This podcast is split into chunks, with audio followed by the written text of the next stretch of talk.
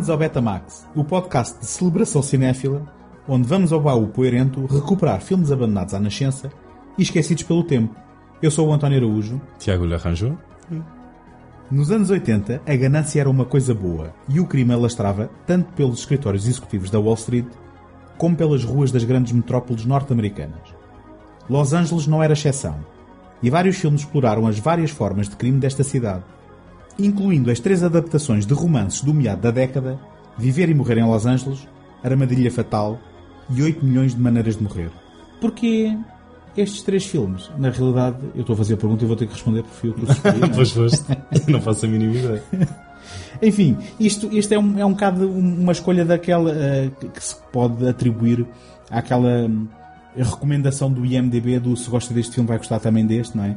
E na prática hum, eu estava a pensar no Viver e Morrer em Los Angeles, é um filme do William Friedkin, o William Friedkin, um realizador oscarizado, eh, com o The French Connection e depois eh, fez o Exorcista, que também foi nomeado.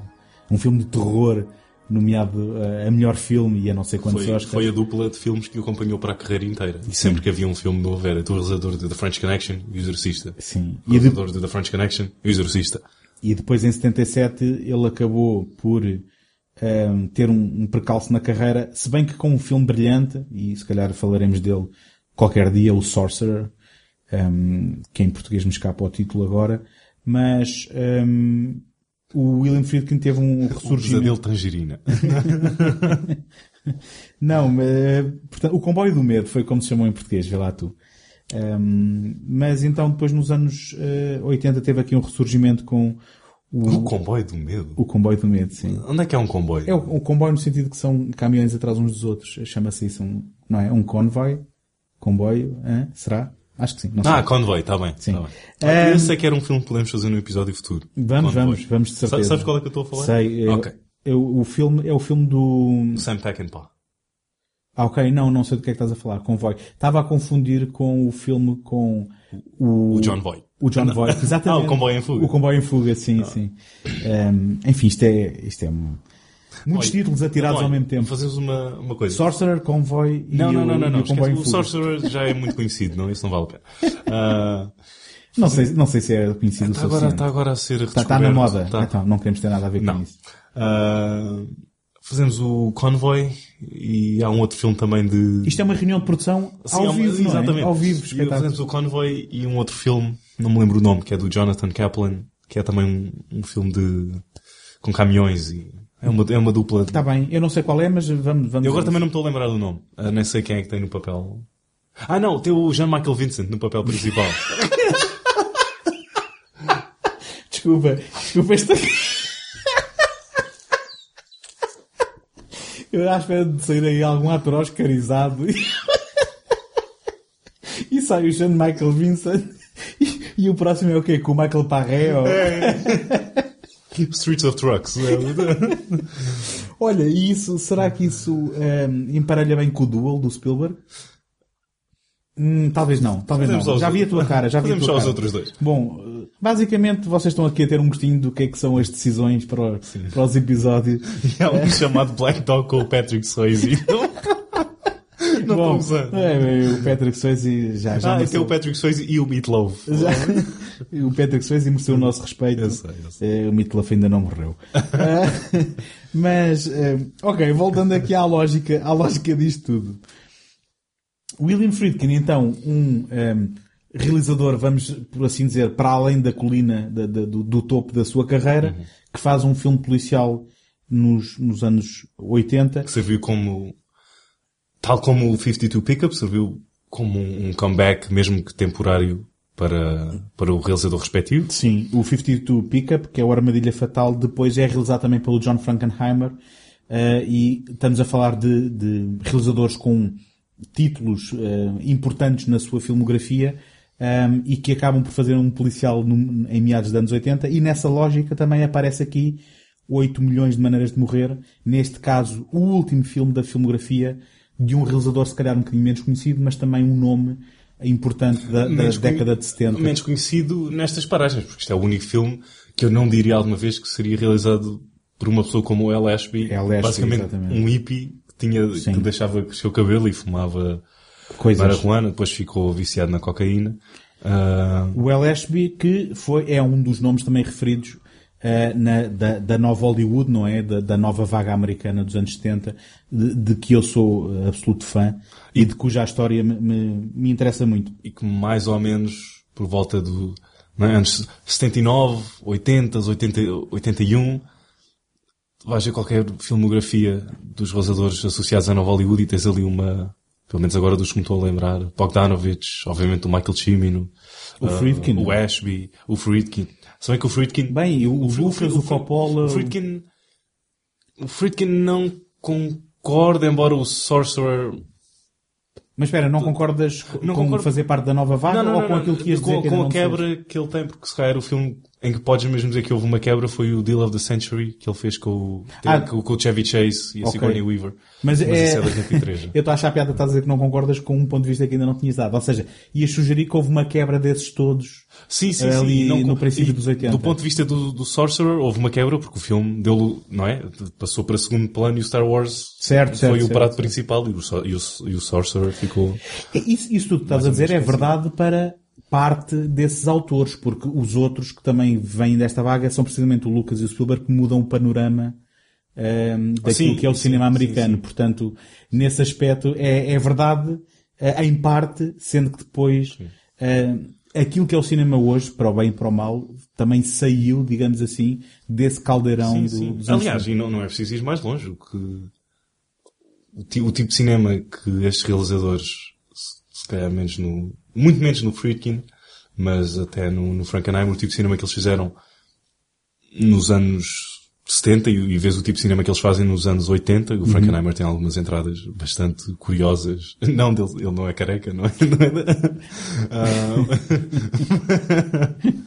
mas, ah, sei lá, o, o tipo de cinema que eles acabaram por fazer nos anos 80, que é muito mais homogéneo, e é, te- tens o 52 Pickup, que, Sim, quer dizer, com, com- com o tipo de música, com, com a fotografia, com... Há, há- há um, há um, como é que eu ia dizer, há um ceder às modas da, da, Ah, sim, da sim. década, mas Não, isso aí o- ninguém o- saiu imune, O não é? LSB cortou o cabelo. Pois, quer dizer, mas aí, e, e- e isto o cinema é como a música. Tu se fores ouvir David Bowie dos anos 80, toda a gente, Sim, toda a gente reconhece que o David já, Bowie era um gênio. Já tivemos essa discussão aqui, nós. Eu já. penso que sim, Já. mas eh, enfim. Eh, Eu acho que é um bocado inevitável, eh, talvez mais do que outras décadas, esta foi uma inescapável que, digamos, levou tudo no seu, na sua passagem.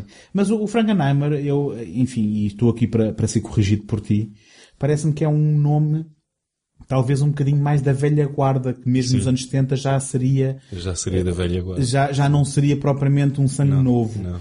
Um, e, e, e inclusivamente depois mais tarde há, há histórias muito giras sobre a, a rodagem da Ilha do Dr. Moreau, em que ele foi chamado para substituir um realizador, O Richard o Stanley. Richard Stanley, um realizador, digamos, com outras ideias.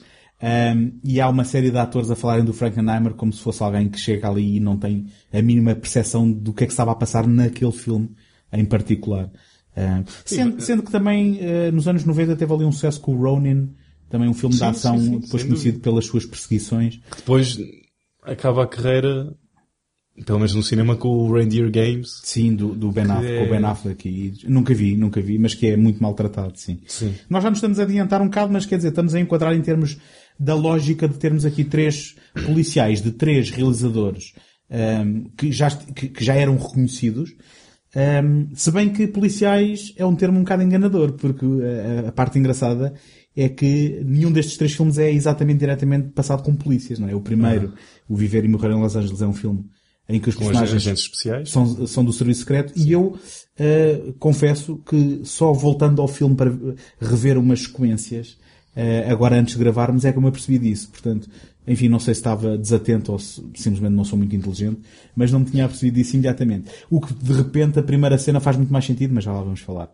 Ahm, o, o, o, herói, entre aspas, eh, e, e com, e com muitas reservas de chamar herói, é, do- portanto, do, da armadilha fatal, do 52 Pickup, é uma vítima de chantagem. Portanto, é uma pessoa normal, a vítima de chantagem que não envolve a polícia.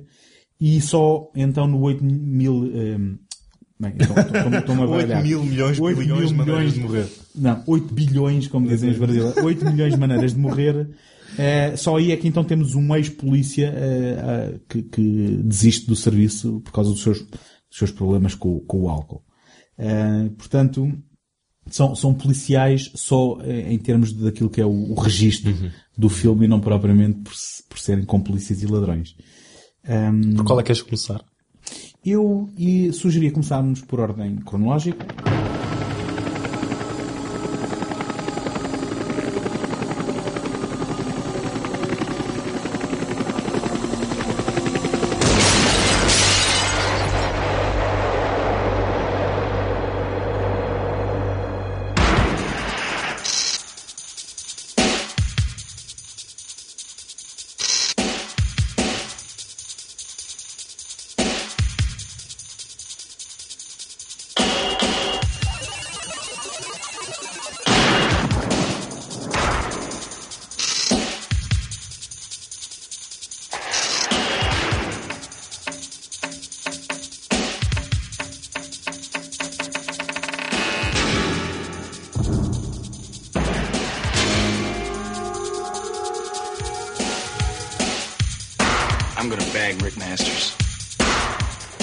To make him on a hand-to-hand buy.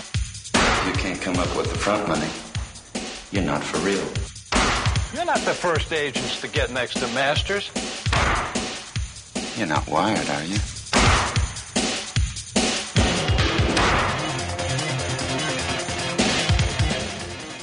Viver e Morrer em Los Angeles. É o primeiro, está bem. To Die and Live in LA, eh, de 85, e que o IMDB não me dá data de estreia em Portugal. Será que isto não estreou por cá, eh, no cinema? Pessoal que ouça o podcast e que tenha. Quer dizer, tu. Não, mas não te lembras. Não, não, este filme não o vi no cinema, definitivamente. Em 85 eu estava a caminho de fazer 9 anos, portanto... Pai, não, pai, podemos ir ver o Viver e Morrer em Los Angeles. claro, filho. Não me chateie. Toma aqui uma action figure do William Peters. e era ele na cena de sexo. Eh, sim, sim, exatamente. É anatomicamente correta. Portanto, hum, isto, este, e já esquecemos de referir que estes três filmes são eh, adaptações de livros, o que é uma coisa interessante, eh, e que também foi coincidência neste caso.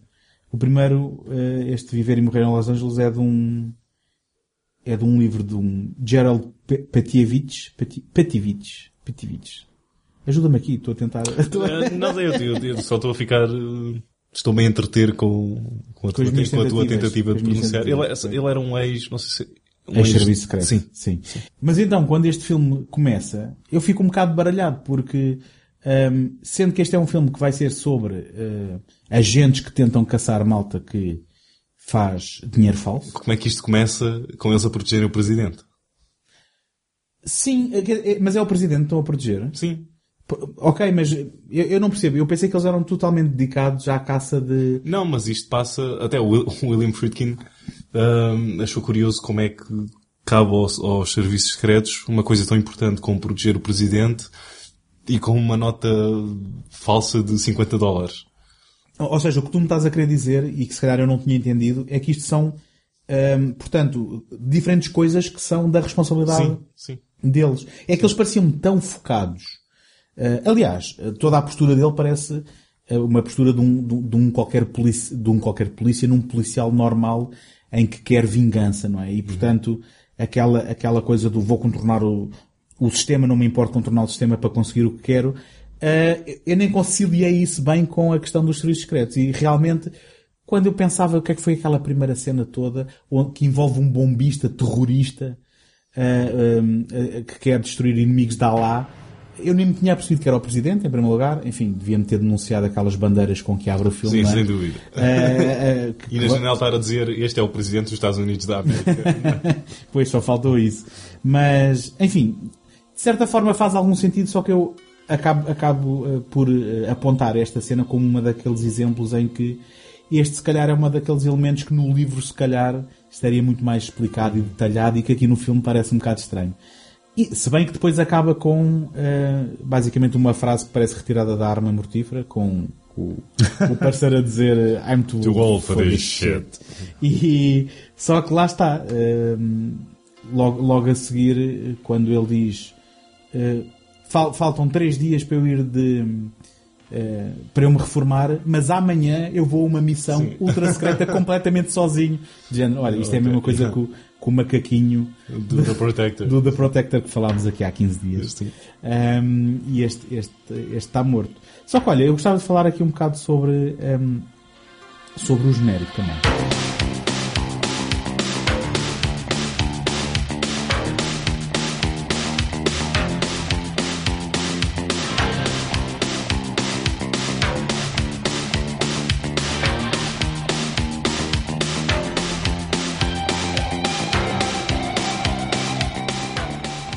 Tu achaste da- de- para já dos gráficos do genérico? Umas coisas coloridas completamente eh, desproporcionadas, Sim, sim, fora sim, do comum. Da- da- eu juro que a primeira vez que vi o filme há uns anos atrás fica um bocado. Uou, ok, o que é isto? Sim, ou seja, Ah, foi feito em 85, está bem, está perdoado. mas mesmo em 85 não sei se isto seria normal. Assim, aquilo parece mesmo um statement do Friedkin, para ser honesto. To live and. Não é? Aquilo fica tipo cortado. To. Não? É, corta- corta o and título. die in LA e depois to live and die in LA. E depois a palmeira com sangue. Sim, e isto tudo em gráficos berrantes, vermelhos e verdes, não é? Contra um fundo laranja que é Los Angeles. uh, Sim, com um filtro. Basicamente com um filtro do Instagram. Ahm, mas olha, o- nós tínhamos tido na cena inicial, no prólogo, uma musiqueta, não é? Eh, Cantada, uma, uma cançoneta dos anos 80. E, só que a música, a música instrumental com que abre isto, que é da mesma banda, não é? Que, que agora sei ser uma banda, que é os Wang Shang. britânico, eles são britânicos. É uma banda britânica, não, não um compositor oriental. Do New Wave. Hum, é assim, a, a música é do mais 80 que pode haver. Só que a música começa a funcionar ali Começa a, a funcionar, certa sem altura. dúvida, não, não, não. Aqui acho que toda a estética dos anos 80 funciona em prol do filme e não contra ele. E isto porque o filme vai ser uma desconstrução. E nós estamos a adiantar-nos. hum, e- mas eh, só faz sentido essa leitura. eh, e um- uma das, uma da- das- do- dos grandes trunfos deste filme é hum, esta realização, pelo menos para mim, falo da minha experiência pessoal, é não, não acontecer imediatamente. Ou seja, o filme começa por parecer um elogio e um. hum, como é que eu ia dizer? Tributo? Uh, sim, uma celebração. Uma celebração, é isso. Uma celebração de- do chauvinismo e daquele machismo do macho alfa, do polícia que, que, que quer quebrar as regras para atingir o seu objetivo, porque já, já aqui dissemos o seu parceiro é morto e ele está numa missão de vingança. Mas nós vamos percebendo aos poucos e poucos que toda esta estética, toda a caracterização da personagem é para depois, na, na prática, fazer uma crítica a, a- a esta postura. Na minha opinião. Tudo, e o, estou basicamente a dizer as palavras do Friedkin.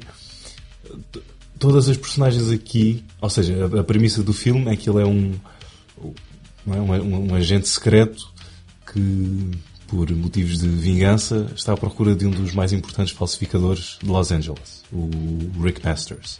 Sim, Willem Dafoe. já- Willem Dafoe. agora. Nem que para isso ele tenha que cavar a sua própria sepultura, que é o que ambas as personagens estão basicamente a fazer. Um, e o Friedkin disse que cada personagem do filme é tudo uma falsificação aqui. Não é? Há a falsificação do dinheiro, que isso é, é literal, É um homem inteligente. mas toda, toda, todas, a- todas as personagens têm um motivo uh, de falsificação. Não é só falsificação do dinheiro em si. Ou seja, não são genuínos, não é? Sim, falsificação de, de, de- de emoções e, e tudo isso. E tudo nos anos 80 era basicamente falso, não que eu tenha vivido, mas havia sempre um. é, um- um- Quase, quase uma camada, uma camada, um verniz. uma camada verniz. superficial. Sim.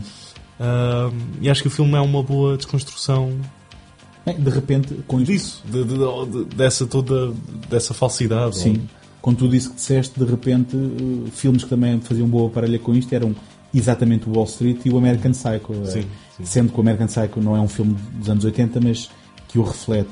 Ehm, Eu, eu bem parecia que o Jared Leto estava muito bom para, para, para ter 5 anos no American sim, Psycho. sim. Não, mas, eh, mas olha, eh, ainda assim, e então a caracterização desta personagem principal, que já agora é William Peterson, eh, mais William L. Peters. L. Peterson, mais tarde, mais tarde, ele, ele já tinha entrado aqui no Manhunter do, do Não, Manhunter é de 86. é depois disto, Acho eu. Ah, Não, não sei qual é que foi filmado primeiro.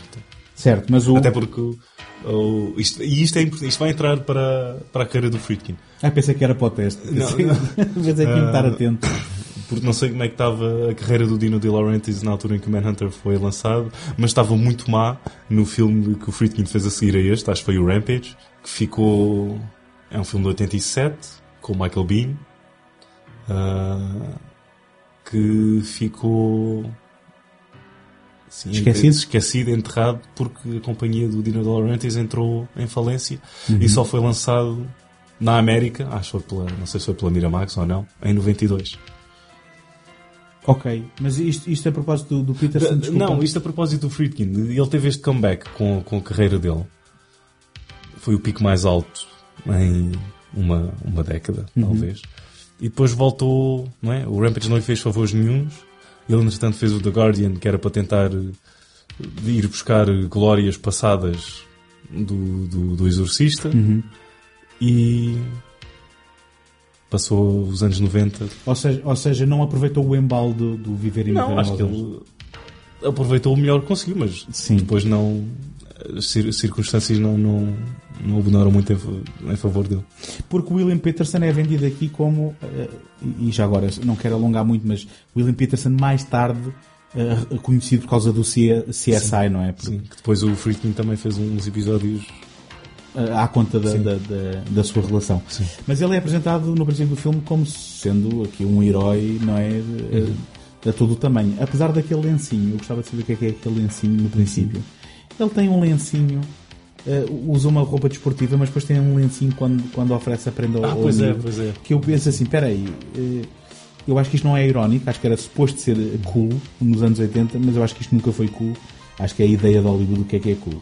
Mas, mas por exemplo, ele, eh, vemos o filme, no princípio do filme, ele a lançar-se de uma, de uma, de uma ponte eh, a fazer bungee, antes do bungee, praticamente, sendo que ele depois chama-lhe isto base jump, que é mentira.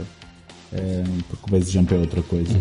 Eh, o que- porque o que ele faz é mandar-se de uma ponte com uma coisa presa ao pé, isto é bungee. Tudo bem. Mas. E essa cena de ponto segue muito a personagem dele ah, durante o filme inteiro, esta busca de adrenalina. Sim. E esta- e de não pensar nas consequências. Sim, e esta E- sempre procura. Ele basicamente está sempre à procura da morte. Ah, isso não. E ah, o Peterson, o William Peterson disse isto, no- não, acho que foi no Making of. ah, que se, se esta personagem não morresse. ah, spoiler. ah, ups. Ah, se esta personagem não morresse no final, se não fosse ali, era hum, umas, umas semanas depois numa perseguição, Pois. era ou, se calhar um, uns meses depois numa detenção, ou ou num bungee com a, com a- Sim, corda mal, mal sim, presa. sim, sim. Uh, sendo, sendo que ele dá a entender que aquilo foi quase uma aposta que ele fez, porque ele depois chega e está toda a gente a trocar Uhum. dinheiro, uh, como se alguém o tivesse um, uh, desafiado a fazê-lo para ver se ele, se, se ele o faria. Entretanto, o Willem Dafoe, uh, por esta altura, uh, mata o, o, o parceiro dele e está aí lançado o mote do filme. Um, se bem que eu tenho aqui já uma, uh, um elogio a fazer, que é um, há muito pouca exposição. Ah, eu- sim, o, dia- o diálogo é mínimo. Que Eu é gosto disso. Excelente. Eu gosto disso, que é cada cena, ah, mesmo que tu não percebas imediatamente qual é a sequência de acontecimentos ou porque é que está a acontecer uma Depois- cena a seguir à outra, é é uma construção que te obriga a ficar atento Uhum. ah, para tu seguires a história e é, é completamente refrescante, porque nós Uhum. estamos habituados a ah, eu estou no ponto A e tenho que ir para o ponto B porque isto e o meu objetivo é fazer aquilo e este tipo de construção narrativa parece-me eh, uma construção que confia nos, nos, nos, eh, espectadores para serem inteligentes e seguirem o que é, que- o que, E, é que quando, se vai e passar. quando, quando o filme te precisa dar a uma exposição, dá-te com. Não, não é uma grande subtileza, porque exposição é sempre difícil dar com subtileza. Mas é quando o, a personagem do John Pankow, o novo parceiro dele, Uhum. ah, vai lá à casa dele e ele começa a dizer, começa a falar sobre o Masters e. Sim, que era amigo dele há X anos. Sim, e- sim. Não, o, Ma- o Masters não era amigo dele lá. não, não, o, o, o Chance. Ah, o Chance. O Chance. O Chance é. Sim, o Chance diz, ele não era só um parceiro, era um amigo. há Não, não, mas estou a falar do Masters. Do, da personagem do Ah, desculpa. Acho que ele está a falar do. Ou não, ou está a falar do. Ele, deve acabar por falar dos dois, acho. eu. Sim, enfim, ele diz, é o Masters que eu quero apanhar. Ah, sim, sim, sim. Custa o custar. É aí que ele diz É, custa exatamente, custar. eu vou apanhá-lo. e- é isso também um mote.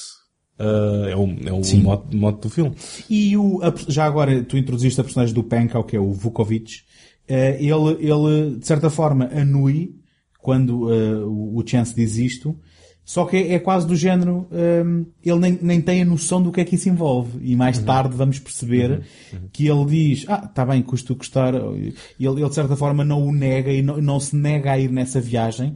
Só que, ou na esperança que não tenha que acontecer nada fora do comum, ou então nem percebendo exatamente quais são eh, essas consequências. E depois vemos que, com toda a personagem do, do William Peterson, que há uma linha muito tenue entre o que é criminoso e o que é ser polícia. Sim. E que né, os papéis podiam muito facilmente estar invertidos. Especialmente quando ele, se calhar, quando ele está com não só com, o- com o John Turturro, uh, que ele entra no filme. John Turturro, John eu- Turturro. claro, isso tem que ser mencionado. Não é? Eles, até o, o Friedkin também diz isto, eles compreendem o lingo um do outro, quase como se fossem irmãos. Eu ia mais longe. A própria relação que ele tem com a personagem Ruth, que é uma informadora dele, mas com quem ele mantém uma relação pelo menos sexual, e não sei se mais alguma coisa. A sério, António? Eu nunca vi nada no filme que indicasse isso. Não, mas vais ver, vais ver. Ahm, é, vai- vais ver, e, e se fosse numa grande ecrã ainda vias mais. Ahm, mas já lá chegamos. Isso, isso fosse em full frame. Hum, eh, talvez, talvez o Pan and Scan apanhasse a coisa certa. Ah, tá.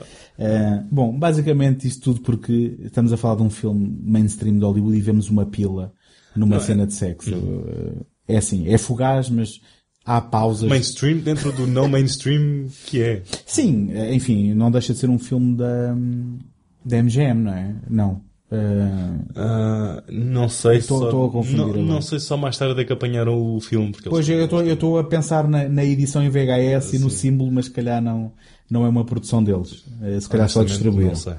Mas, mas eu, eu não queria chegar já à pila, como tu quiseste chegar tão depressa, porque eu- eu estava a dizer é que a natureza da relação com ela parece uma re- natureza até relativamente abusiva, no sentido em que ela parece ser alguém que está em liberdade condicional e que ele tem quase um acordo com ela no sentido de, olha, se me providenciares sexo e ah, dicas, que é mesmo assim, eu, eu permito que tu estejas à vontade, mas senão eu vou-te retirar a tua liberdade condicional. Isso e, leva-me portanto, leva para a melhor linha de algo do filme.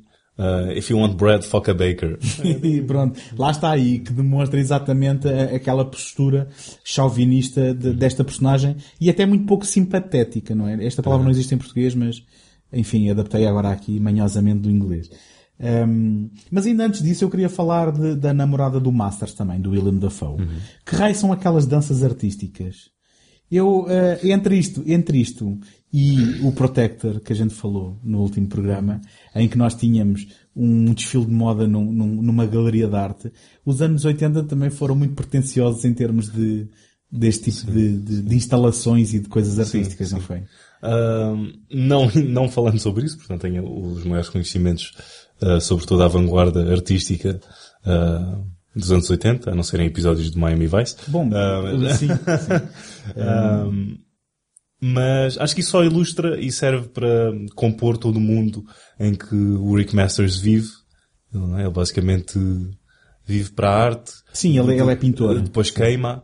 ah, este ciclo de, de destruição. ah, É, é, é uma personagem muito interessante porque o, o- o Willem Dafoe não é propriamente, eh, não, não dá uma interpretação muito histriónica, mas sim ele é uma personagem eh, violenta e letal, eh, que não tem eh, problemas nenhum em, em, em premir o gatilho ele próprio, Então, isso e, agora vai- e- e que é criativo e destrutivo, como tu dizes, sim. E agora ele tão, tão facilmente pode criar algo como pode destruir algo. Isso é um, acho que Sim, sim. agora nem, nem tinha pensado nisso eh, na, na personagem, mas ele pode estar a criar uma obra de arte ou pode estar a premir um gatilho para, para matar o, o seu próximo. Sem dúvida, sem dúvida.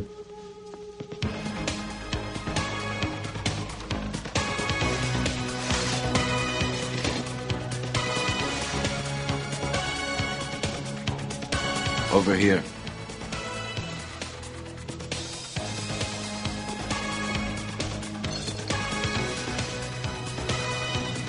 Who are they?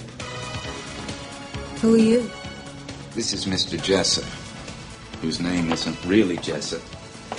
He says he's from Palm Springs, but doesn't have a tan. You're not wired, are you?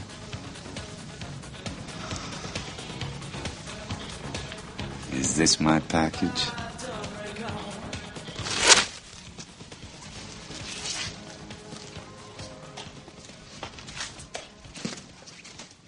ao mesmo tempo que tu ilustraste muito bem que ele, eh, de certa forma, esta é uma cena para conhecermos o mundo do Masters, também quando o Chance vai ter com a Ruth, eh, vemos ali umas docas e eh, um cenário muito pouco característico em filmes de Los Angeles. Eu também achei piada a isso, que é ver partes da cidade que normalmente não, não, não são metidos em, em postais nem em filmes e não são explorados. E, portanto, sinto que vi uma vertente de Los Angeles que é, que é pouco vista. Se bem que depois nós vamos ter aqui algumas cenas em, em cenários mais típicos e que reconhecemos de outros filmes. Mas até a maneira como ele roda o filme, não é? Todas as vezes que tu vês Los Angeles ou uma paisagem de Los Angeles parece um inferno prestes a, a, a implodir em si mesma.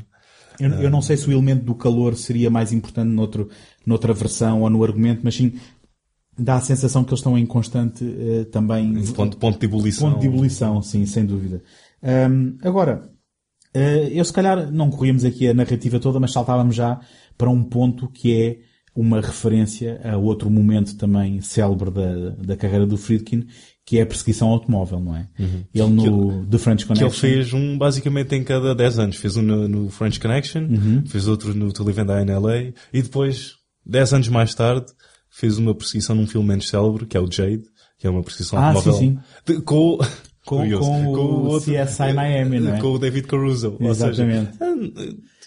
Há aqui qualquer coisa, não é? O Jade não é um filme tão grande como o French Connection, nem o, este Não, só tem- in LA, só tem 90 mas, a, mas, a, mas, a, mas a perseguição automóvel Não, e tem a é- Linda Fiorentino. E tem a Linda Fiorentino. Qualquer filme tem a Linda Fiorentino. Mas a perseguição automóvel, ia dizer, mas tem o Jazz Palmentary. E cada era o Jazz Palmentary.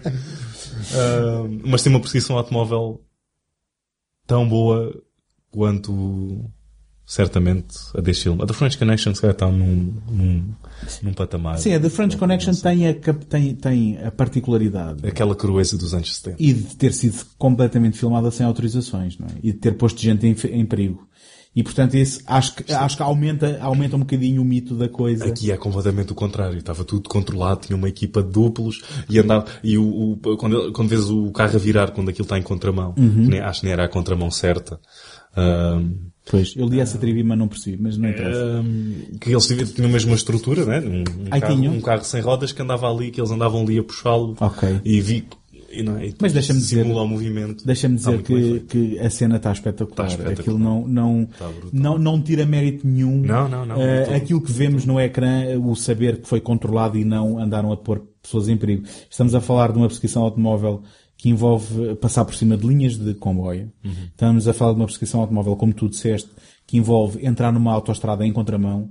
Envolve aqueles canais ehm, De Los Angeles. de Los Angeles que eu desde que vi o Chinatown nunca consigo deixar de pensar no Chinatown e, e toda a questão da água que, que na prática construiu Los Angeles Eh, e também não consigo deixar de pensar no T2 cada vez que vejo No- ah, isso parecia um, um nome de um, de um filme francês. não, não, Tito. T2 não, eh, ok, o T2 o Exterminador Implacável Jean dois. Cameron. Eh, o Jean- James Cameron Exato. e Arnold Schwarzenegger Ehm, Situação de futuro.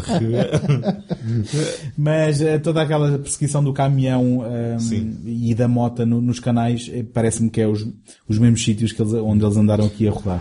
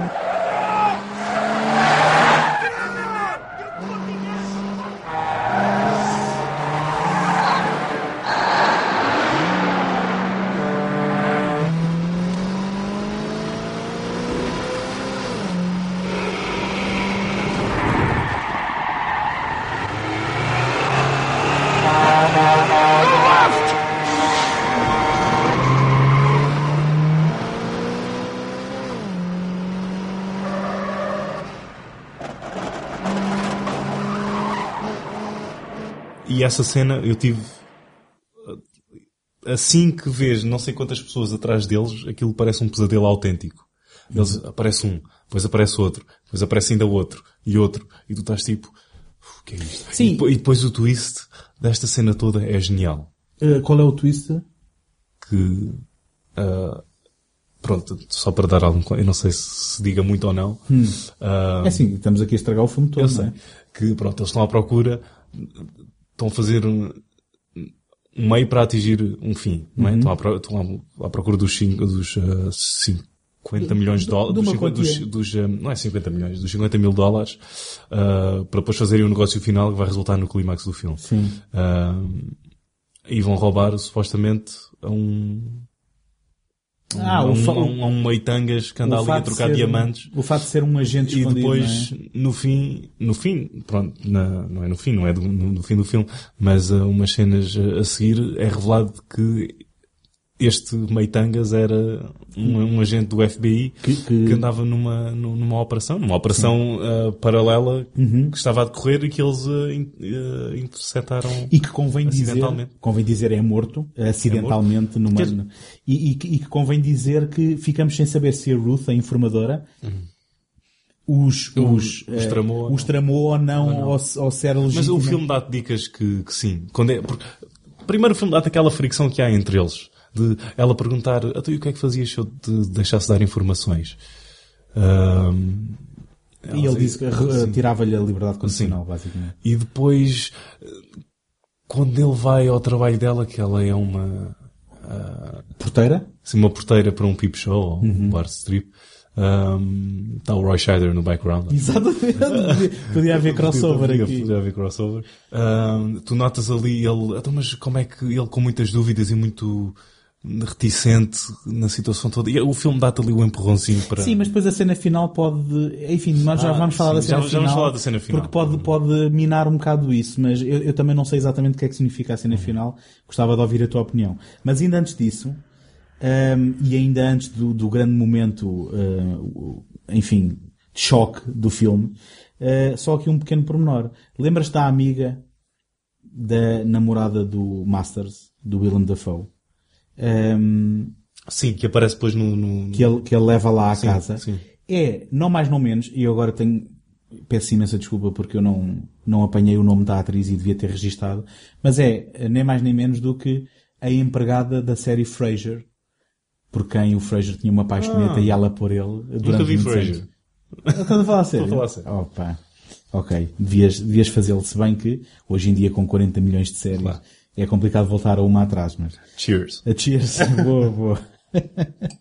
Mas, ehm, pronto, ultrapassando este pequena trivia, o momento em que tudo faz sentido neste filme, e que é um momento de choque, e um momento completamente inesperado, é quando finalmente, então... Ah, eu se calhar estou-me a adiantar, porque depois eh, convém dizer que ehm, o advogado do Masters, que acaba por estar O farto grande dele, Dean Stockwell. o grande Dean Stockwell, que aparece com, com um bronze assim falso, não é? Ele, não- ele não te dá a impressão que está, eh, portanto, faz parte da caracterização da Sim, personagem sim, dele sim, ter assim um, está- um bronzeado um bocado falso. Isso, uma coisa muito importante, ou pelo menos que eu achei importante. Quando o John Turturro é preso e diz, ahm, eu não sou informador, eu nunca faria isso a um amigo meu. E depois a personagem do Dean Stockwell brinca ali com um e com o outro e faz isso, não é? Porque ele é que trama ah, o, o, O Mas- Vuko- o Vukovic e o... Achas, achas que é ele que trama ou achas que ele estava mesmo a querer livrar-se Não, do ele, ele, ele, ele é que, pelo menos deu mesmo a entender que ele é que trama, porque como é, de certeza que o Master já desconfiava. Mas o facto de estarmos a ter estas dúvidas eh, eh, ainda aumenta mais a qualidade do filme, Sim, porque sim. É, é- é discutível não de uma maneira má. Porque ele- ele já desconfiava e depois o Masters disse devias ter aceito o acordo que o que agora não lembro Que do o nome do advogado- que o meu que o meu advogado tinha dado. Ah, ok, boa, boa, não, não, não apanhei essa. E, então dá a entender que eles foram tramados pelo Até porque ele advogado. depois no fim diz que ah, eu só trabalhava para ele. Ok, ok. E, e- e que ele então ele arranja-lhes um encontro e eles fazem-se passar por eh, portanto, potenciais clientes do Masters e, de- e do, da- do seu dinheiro falso. E depois também temos aqui uma brilhante cena muito anos 80 que é o encontro entre os vilões e os e o, o- vá, entre aspas, polícias à paisana eh, num, num ginásio, não é? Eh, Nos balneários Sim, do ginásio, sim, sim, numa sauna. numa sauna, assim, uma coisa que... O William Dafoe saiu lá, saiu lá só em esqueleto. Porque ele já há pouco tinha. Mas eu, eu, eu achei o máximo que é do género.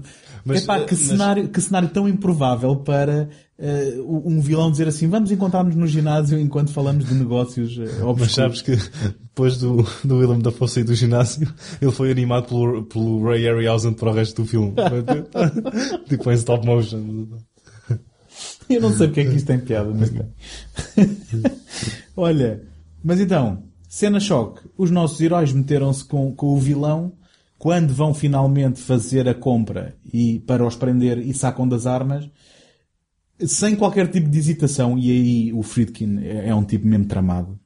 Sem qualquer tipo de hesitação, o nosso herói da fita leva com Uma shotgun. uma shotgun Point, point blank. na cabeça. Na cara. E tu de repente, eh, enfim, o, o Vukovic sobrevive, não é? Ehm, O Masters.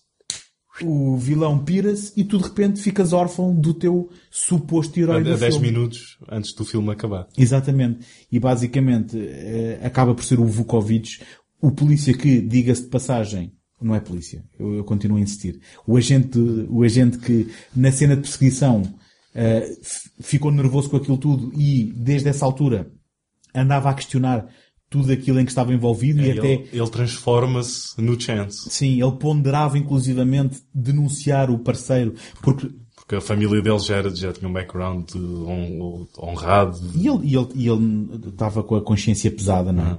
Pronto. Ele é que acaba por dar cabo do, do vilão, não é? Eh, No, no- no incêndio final. Mas ele próprio transforma-se. Sim, sim, mas era aí que eu queria chegar, que é o que é que tu achaste dessa transformação? O que é que isso quer dizer? E o que é que nós estamos a ver quando na cena final, mesmo na última cena, estamos a ver o Jeep a chegar ao pé da casa de Ruth? Porque depois ele aparece em, ca- em casaco cabedal, ele parece o Chance. Ele parece o Chance. E ele, ele- é, ele- não, ele é o Chance. E ele diz à Ruth, eh, não, não, tu agora trabalhas para mim. Ela pensava que a vida dela. eh, tu achas que está aqui alguma mensagem sobre eh, a natureza cíclica desta, de- desta corrupção de- de- das pessoas que estão envolvidas nestes negócios? Ou achas, achas que é isso? Sim, eu acho que é o, é o fechar de, de um ciclo e o nascer ah, de outro. Acho que o filme, como já tinha dito há bocado com o, ao comparar o Stockwell e o Torturo, que é, o filme todo é um fechar de ciclos. Ah, o filme todo é muito cíclico, não é? Até o, o, o, o William Dafoe ah, queima, queima as obras de arte dele e depois ele mesmo é consumido pelas chamas Pois. ah, quando, quando morre. E, o, e o, o, Peterson, ele anda sempre à procura do, do perigo e da adrenalina e depois Tem- tem- no, tem o que- no, no apogeu Sim. leva com uma morte Violenta, horrível, sim. violenta, Sim. que é uma, uma, uma, uma, uma, uma, uma saraivada de shotgun ali na, no buço. Olha, é só aqui uma curiosidade antes de fecharmos este filme. Depois aproveita também para, para, me dizeres o que é que ainda tenhas aí.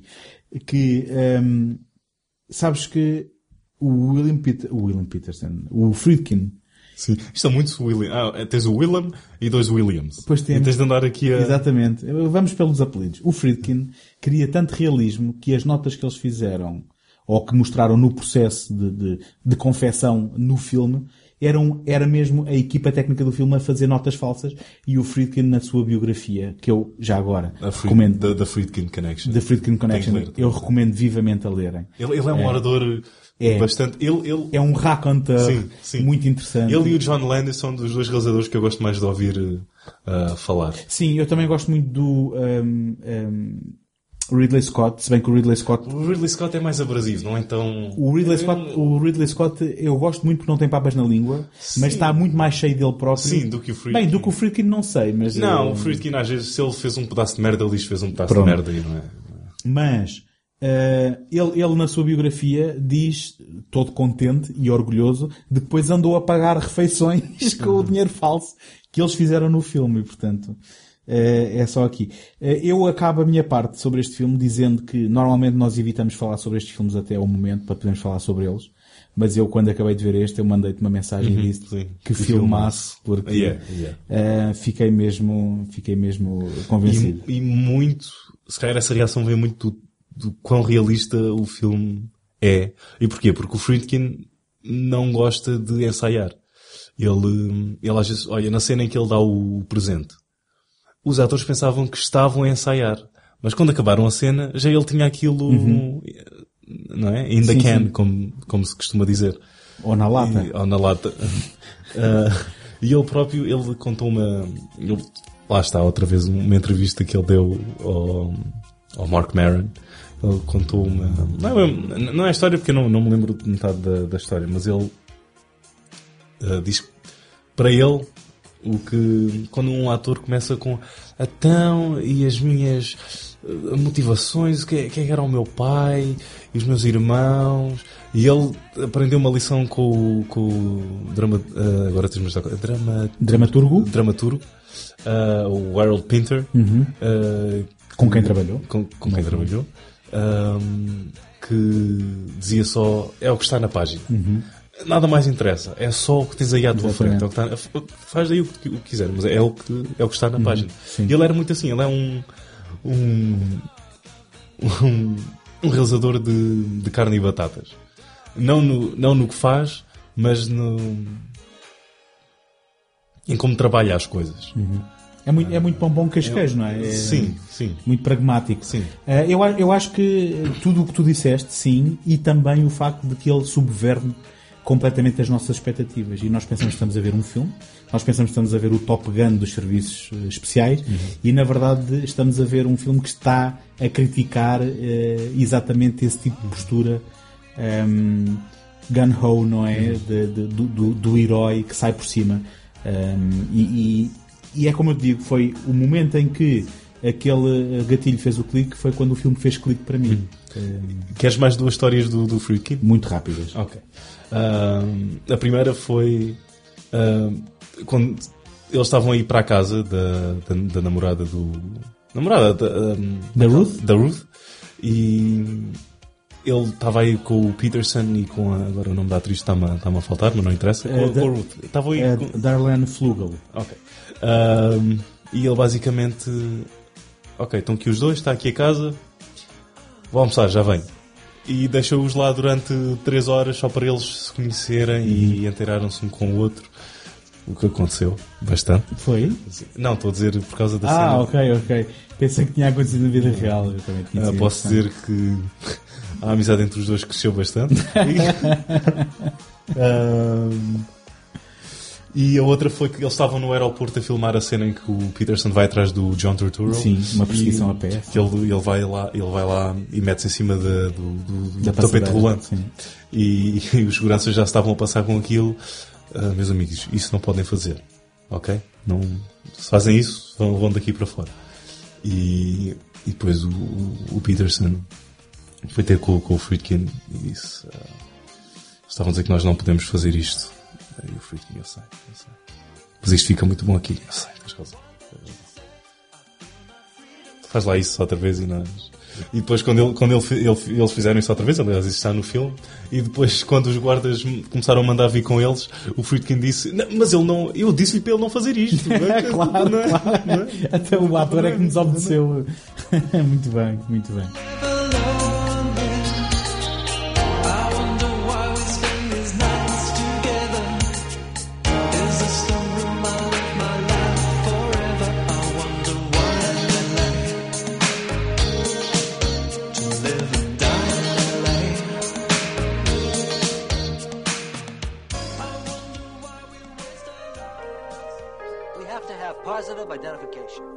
Some strong evidence. But there's no way in the world, once the story breaks, that you're gonna keep it off the six o'clock news. Harry Mitchell, successful businessman, loving husband, a man who has now become the perfect target. Sit down, sport. Look, Mitch, You've seen some of this before. Stuff your girlfriend shot while your wife thought you were at a convention in Miami. Mitch, you're in very serious trouble. You pay us 105 grand a year for the rest of your life. No! They're ruthless. Cops find a body with no clothes on, the gun, your prints all over it. Desperate. They got an airtight case against me. It's my gun. I'm scared, Mitch. Yeah! The only thing they didn't count on was Mitch having a plan of his own. I want to deal only with you. How much did the man say he was going to give you? I'm going to pay them 52000 I know. They're plotting me out. He's a murderer. I'll meet you at 7, Slick. On the button. I'll be there. Oh.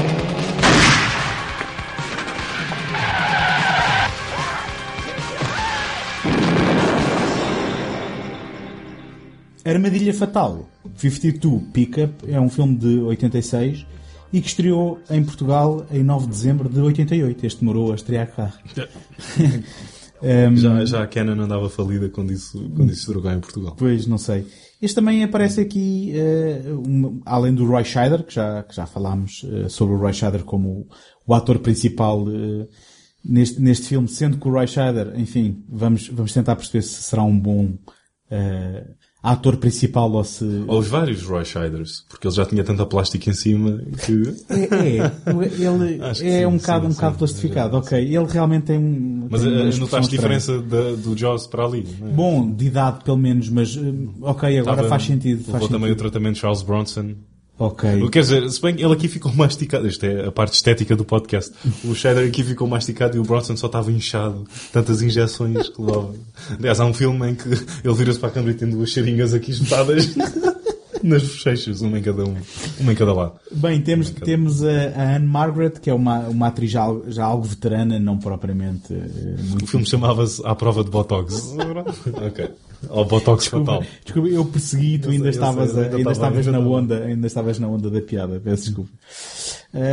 Temos uma Vanity, eh, que isto, enfim, ex ah, dançarina do Prince. do Prince, sim, segundo percebi. Eh, e, e cantora também, acho que, acho que também. Com quem o Elmer Leonard ficou bastante incomodado com a nudez dela. Foi naquela, o- na o- cena da almofada, não O é? único problema que ele teve com o filme foi a nudez. Especialmente a Vanity. Ah, é? Oh, ok, tudo bem. Eh, não, não, não conheço o Elmer Leonard nem porque é que pensaria isso exatamente, eh, ou especificamente da Vanity, mas... Bem, temos o John Glover. O John Glover é um, é um ator que me eh, remete imediatamente para, Para o Gremlins 2? Gremlins 2, claro. Que é o Donald Clump. ou. Agora presidente dos Estados Unidos no mundo do Gremlins 2 também. Como, como? Agora presidente dos Estados Unidos no mundo do Gremlins 2. Donald Glump. É como se chama. coisa- ele é uma paródia ao Donald Trump no Gremlins 2. Bom, agora, eu não sabia disso, mas faz todo o sentido agora que, fazes, que falas nisso. Ahm, temos uma muito nova Kelly Preston num, num papel pequeno. Ahm, Pequeno ou grande? eh, bom, eh, não sei, mas eh, enfim, pelo menos central à, à trama. Ah, enfim, temos aqui alguns nomes que eu não conheço. Não faz mal, não é preciso. Mas ahm, eu vou, vou começar a- por falar deste filme contando uma coisa. Eu vim, eu vim ao engano a este filme. Porque eu desde miúdo, não sei exatamente precisar quando, que tenho a imagem do Roy Scheider num filme e que eu pensava, quando escolhi este filme, estava a, a escolher ver finalmente o filme dessa cena. Casar o filme com uma cena. Que foi uma cena que até eh, me introduziu alguma fobia no metro. Ah, e depois, em retrospectiva, faz sentido que não seja este filme, porque Los Angeles acho que não tem metro. Não tem sistema de metro. Portanto, deve ser um filme de, Los An- de, de- de Nova York. Nova Iorque, sim. Mas é um filme em que o Roy Scheider está numa plataforma de metro e quando o comboio está a aproximar, alguém o empurra e ele tem que se agarrar a um poste para não cair para a frente do comboio. E eu... ahm, E qual é esse filme? Pronto, lá está, não sei. Pensava que era este, nunca percebi. Passei uma vida em toda... Uma, uma, uma vida... Passei uma vida inteira a pensar que era este filme e que nunca tinha visto este filme e que quando o visse ia finalmente ver esta cena. E quando chego ao fim e digo, ah pois, Los Angeles acho que não tem metro, portanto nunca Isso não, é demasiado, ser. isso não é demasiado estranho. Ehm, Eu, eu Mas pronto, fica aqui, fica aqui eh, só o pormenor. Eh, portanto, continuo sem ver esse, esse filme que me marcou, ou, ou- o filme da cena que me marcou, mas, mas este marcou-me de outras formas, não é? Para já, a começar com eh, Canon, o filme abre. Olha, é um filme da Canon. Como é que Oh, se- não. É- Por acaso, eh, tu dizes isso, mas a minha nota diz Canon, yes! James Glickenhaus, não. Canon, yes. Isto, isto é irónico, não é? Como, como é óbvio.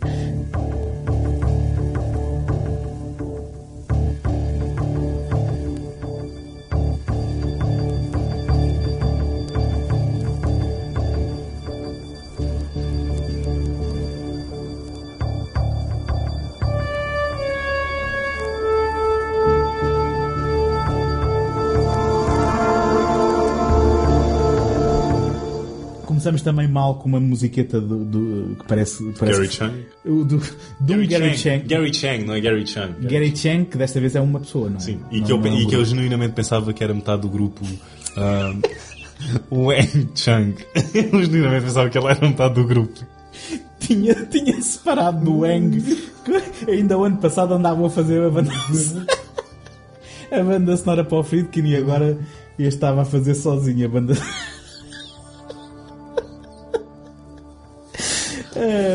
Mas olha, este, este- ele parece que alguém lhe ofereceu um Casio no Natal e ele decidiu fazer uma banda sonora. Foi, a Canon é que.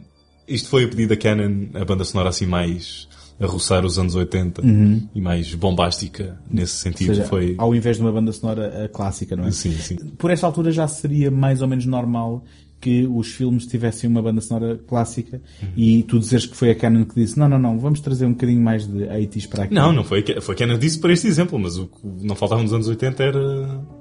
Sim, sim, mas o tempo... Sintetizadores. O tempo, Aliás. o tempo que nos diz é que os filmes que têm uma banda sonora orquestral normalmente sobrevivem muito mais à década em que foram feitos. não é? Aliás, tu ias ao McDonald's e o prémio do Happy Meal era um sintetizador para poderes fazer uma banda sonora. Já com pré-programações de... Sim, sim, sim. ehm, tudum. Isto é tipo as steel drums. Mas está bom, está bom. Ora bem, isto é uma adaptação do Elmer Leonard, que o Tarantino Ah, também boa, adaptou, adaptou Elmer Leonard, Jackie Brown, e eh, Steven Soderbergh também adaptou Elmer Leonard Rum- no Out of? Sight, não. Rum Punch. Out of... Hã? Ah, não, não, esse é o, O Rum Punch mas, é o Jackie Brown, Mas não o é? livro é o Rum, Rum Punch. Não sei se é também do Out of Sight. O Out of Sight não é Elmer Leonard. É, olha. É, é, não, estou a dizer que o nome do livro, Rum Punch. Esse é o Jackie Brown. É Jackie Brown. Estou a tentar dizer. Mas como o Out of Sight tem personagens.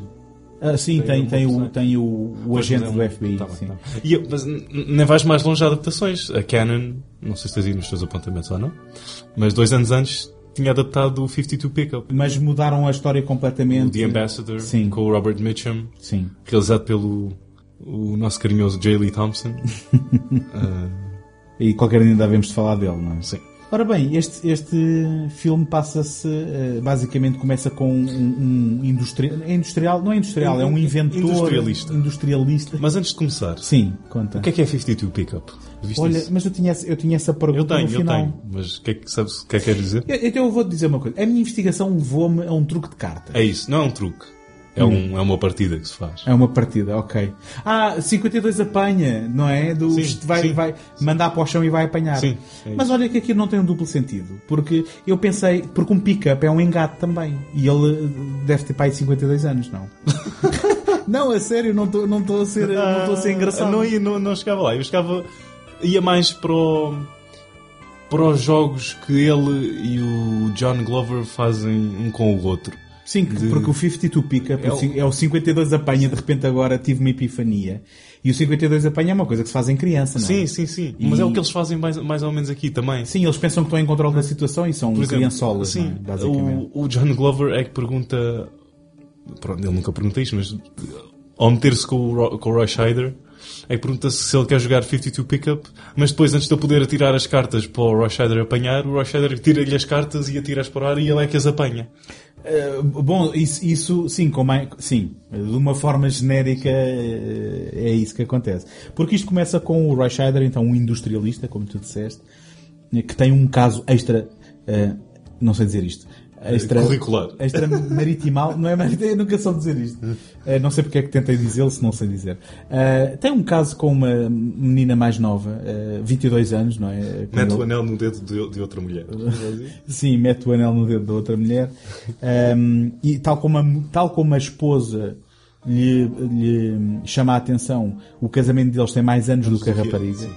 Um, mas entretanto, essa rapariga que não é mais do que uma Kelly Preston. A Kelly Preston, a Kelly Preston, estudante, mas a tentar ganhar algum dinheiro fácil no submundo da, digamos, do, do, do, do striptease e da, da pornografia, ou pelo menos a andar-se a dar com essas figuras, está a ser manipulada para que depois aqui um trio de figuras uh, cebosas, mais uma vez, a palavra que a gente tanto gosta, uh, tentem chantagear o, o, o Roy Scheider. Has anybody been here recently? Anybody we don't know? Yes. Yes, there was someone here. I, I came home one day and, and there was a creep in the living room saying that he was from some accounting service. I told him to leave and he did. That prick. He found the gun. He fucking came up here and found the gun. What gun? Would you please tell me what's going on? These guys. Three guys. They're blackmailing me. I wouldn't pay them. They had pictures of me and Cindy in a hotel. Yesterday, they showed me a videotape of Cindy strapped in a chair. Being shot in the chest five times. And this accountant, he was my gun to kill her. Why didn't you tell me about this fucking guy? Tell you what? Where the hell were you? How can I tell you anything? They got an airtight case against me. I, I don't pay, they put me away. And why not? I mean, I can't go to the police. It's my gun! I'm calling Iverson. Tell him I'm out of the race. Wait a minute! Uh, vamos chamar Roy Scheider, é mais fácil, ou vamos chamar o, o nome da personagem? Uh, é, o, é o Mitchell. Pode ser Roy Scheider. O Roy Scheider, claro. uh, o Roy Scheider tem aqui uma reação uh, de que não, não vou pagar. Hum. E o filme escala muito depressa naquilo que é a cena que me deu a entender logo que este filme não estava para brincadeira. Uhum. Que é a cena da Kelly Preston. É a cena, de, a cena de, a cela a da, cela. da Kenny Preston. a cena da Kelly Preston onde basicamente uh, os, os... Há um snuff. É, os chantageadores fazem um filme que obrigam o Scheider a ver onde dizem assim Bom, que é o Jaws da Revenge.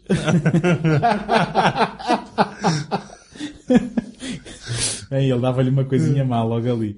Mas, uh, basicamente, uh, é um snuff movie onde eles uh, matam ela a dizer, olha o que é que a gente é capaz de fazer. E eu achei aqui um escalar tão despropositado de que, de, primeiro eles só querem um dinheirito, não é? E agora é do género, mas para te mostrar o quão sério estamos, matamos uma pessoa e agora queremos este dinheiro, mas todos os anos. Hum. E então o que há aqui automaticamente há um escalar. Um... É, é, importante ter aqui uma observação. Uh, eu não li o livro e acho que tu também não leste o livro, não. portanto não sei. Supostamente isto é mesmo unha e carne com o, com o livro, até porque o Elmer Leonard nem trabalhou no, diretamente no filme, mas tem direito a crédito.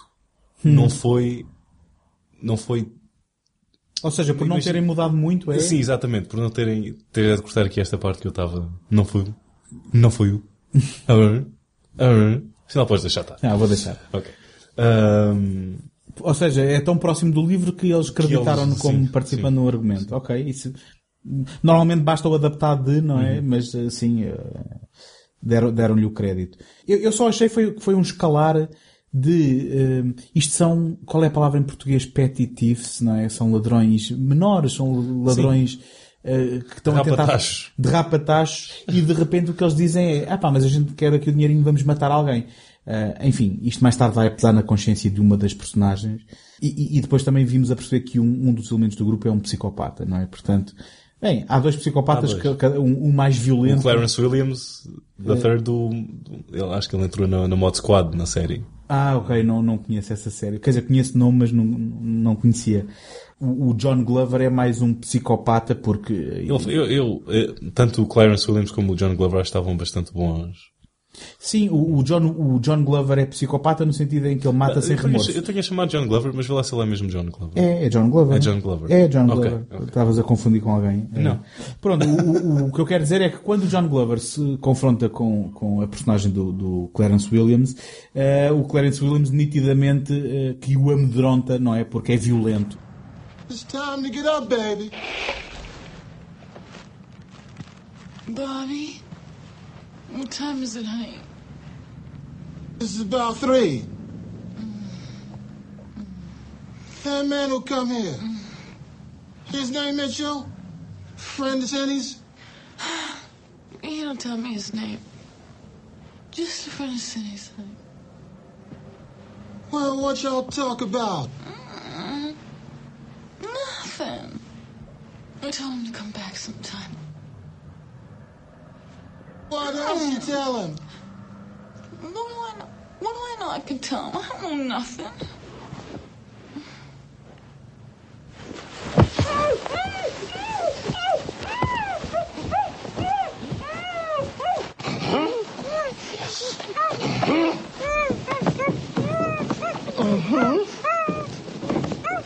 What did you tell him?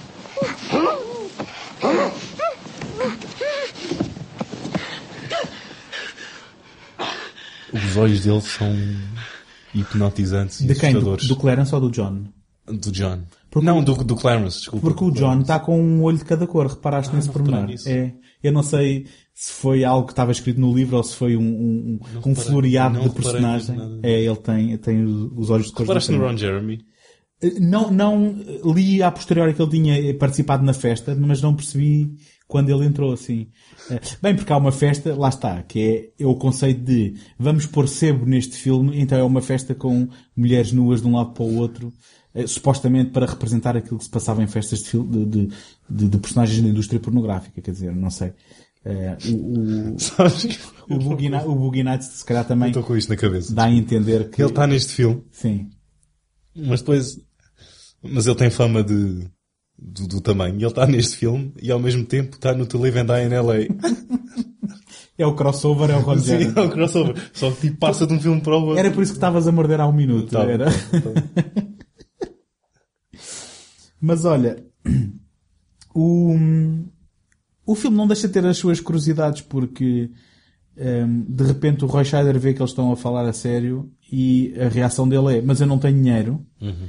Então, ao mauzão da fita, anda cá a ver os, os meus livros de contabilidade. E eu achei isto o mais cómico possível. E a linha, a linha de aí é tão boa. E lá está, é Elmore Leonard. Mas ele diz, ah, como a maior parte das pessoas que faz dinheiro, você parece não ter nenhum. exato, exato. Mas eh, há aqui, há aqui, enfim, ele não, não o chama e diz anda a ver as contas, porque tudo isto tem a ver Há, com... há todo este jogo. Sim, o, de- o John Glover entrou em casa dele para o incriminar do assassinato levando a, a armas que, que lhe encontrou em casa. Ah, só que depois, por causa do paleio que ele deu à mulher, ah, o Roy Scheider percebeu que ele perceberia de contabilidade, então anda cá ver os meus Ele livros. devia ter ido lá como testemunha de Jeová. Bom, acho que era corrido mais depressa, não sei. Mas depois te- temos aqui o, o- digamos, o cobarde do grupo, que é, um, é uma personagem chamada Leo, que é um homossexual. Sim. Mas que é representado de uma forma muito tímida. Não achaste que é Uhum. quase, Sim. ah, não, não vamos eh, dar muito a entender isto, se calhar ainda desconfortáveis ainda não, não totalmente à vontade para fazer este tipo de representação. Mas é, portanto, aqui o ator em registro de overacting completo, mas depois acaba por ser também assassinado pelo, pela, pelo Bobby, não é? Eh, tu, tu percebeste porque é que nesta cena há dois carros a baterem um, um contra o outro eh, quando ele está a ser deste...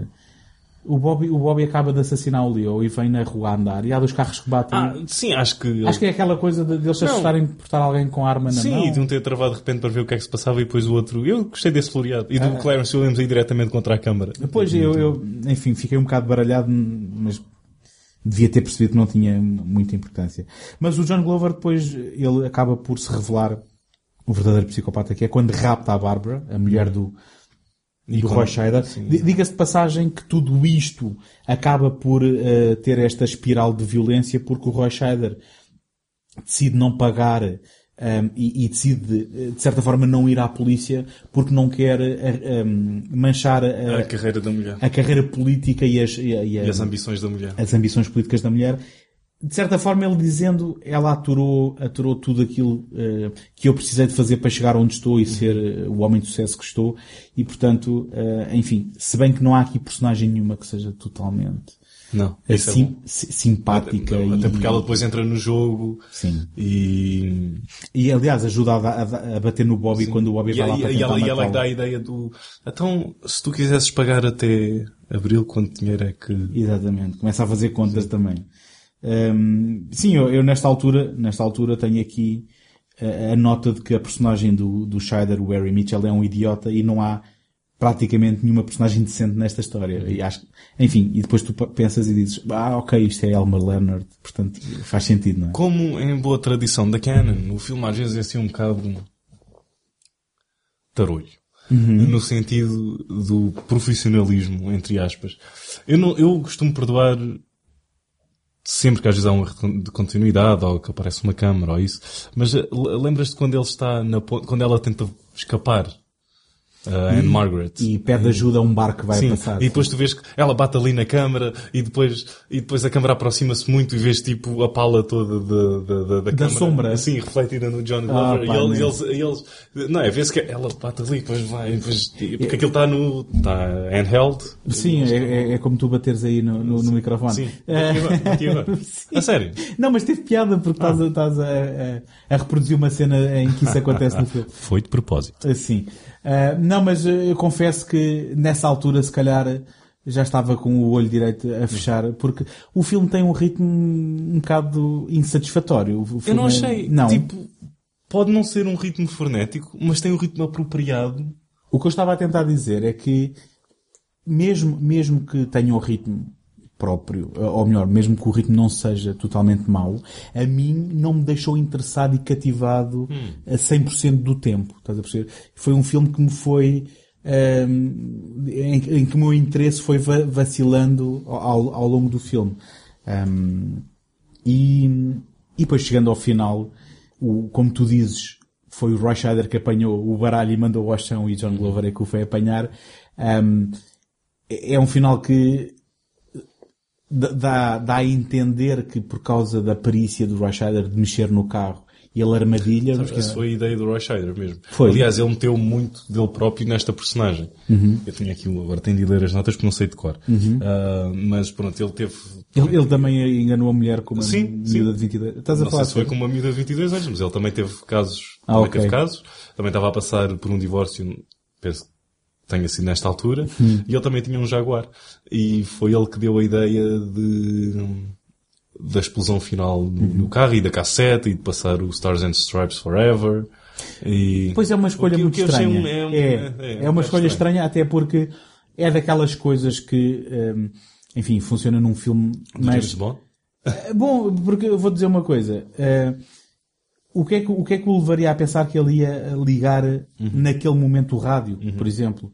Eh, o que é que fez fechar as portas porque vê-se os manipulos a fecharem sozinhos? Foi ele ter ligado o rádio ou aconteceria sempre passado X tempo? Quer dizer, é um bocado inverosímil. E depois eu digo só no cinema é que isto é um filme, é, é um final eh, satisfatório, porque haveria tanto para explicar à polícia que eles nunca mais se desembaraçariam da- da- das intricâncias legais de tudo isto, porque é um tipo que morre numa explosão no carro dele e com to- to- todo o, o, o, o trilho de mortes que ele deixou pelo caminho, sim, sim. e isto nunca é um final Como é que satisfatório. ninguém é? se questionou pela morte da, da Kelly Preston, apesar de não haver corpo e não sei o quê, mas... Bom, sim, enfim, ela supostamente tinha vindo não sei de onde sozinha para tentar a sorte em Los Angeles. Enfim, tá se calhar são mais do que aqueles que a gente pensa, não sei.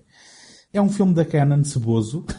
Mas com mais meios do que geralmente eles metem à disposição. Sim, Aliás, porque eles... sim. ah, E com mais nomes, não é? Um bocadinho mais de, eh, de brilho no Se seu. bem que, portanto, mas estamos a dizer que é um filme mais caro com que a Canon gastou se calhar mais um pouco, eles gastaram menos no, no, no marketing do filme e de acordo com, o- com o Frankenheimer eles gastaram o, o Yoram, o Yoram Globus gastou 2 milhões na, na, na, publicidade do filme e o Frankenheimer disse logo com esse dinheiro que o filme não ia conseguir Uhum. eh, ser, chegar ao, ao- público e, e, ele- e mesmo o Frankenheimer ele sempre gostou deste filme e sempre também foi um comeback foi um Porque ele perseguiu, ele perseguiu. Ele perseguiu, ele, é que, ele, ele é que perguntou à Canon se o poderia Uhum. realizar. E a Canon também, está bem, olha, o Frankenheimer. Eh, Franken quê? Anda cá, pronto. O Frankenstein, Quanto é, quanto é que né? custas? Um, e, mas ele, ele sempre falou bem deste filme e sempre, hum, às vezes quando ele falava na, na carreira dele era, às vezes dava como exemplos a Manchurian Candidate, uh, 52 Pickup e o Ronin.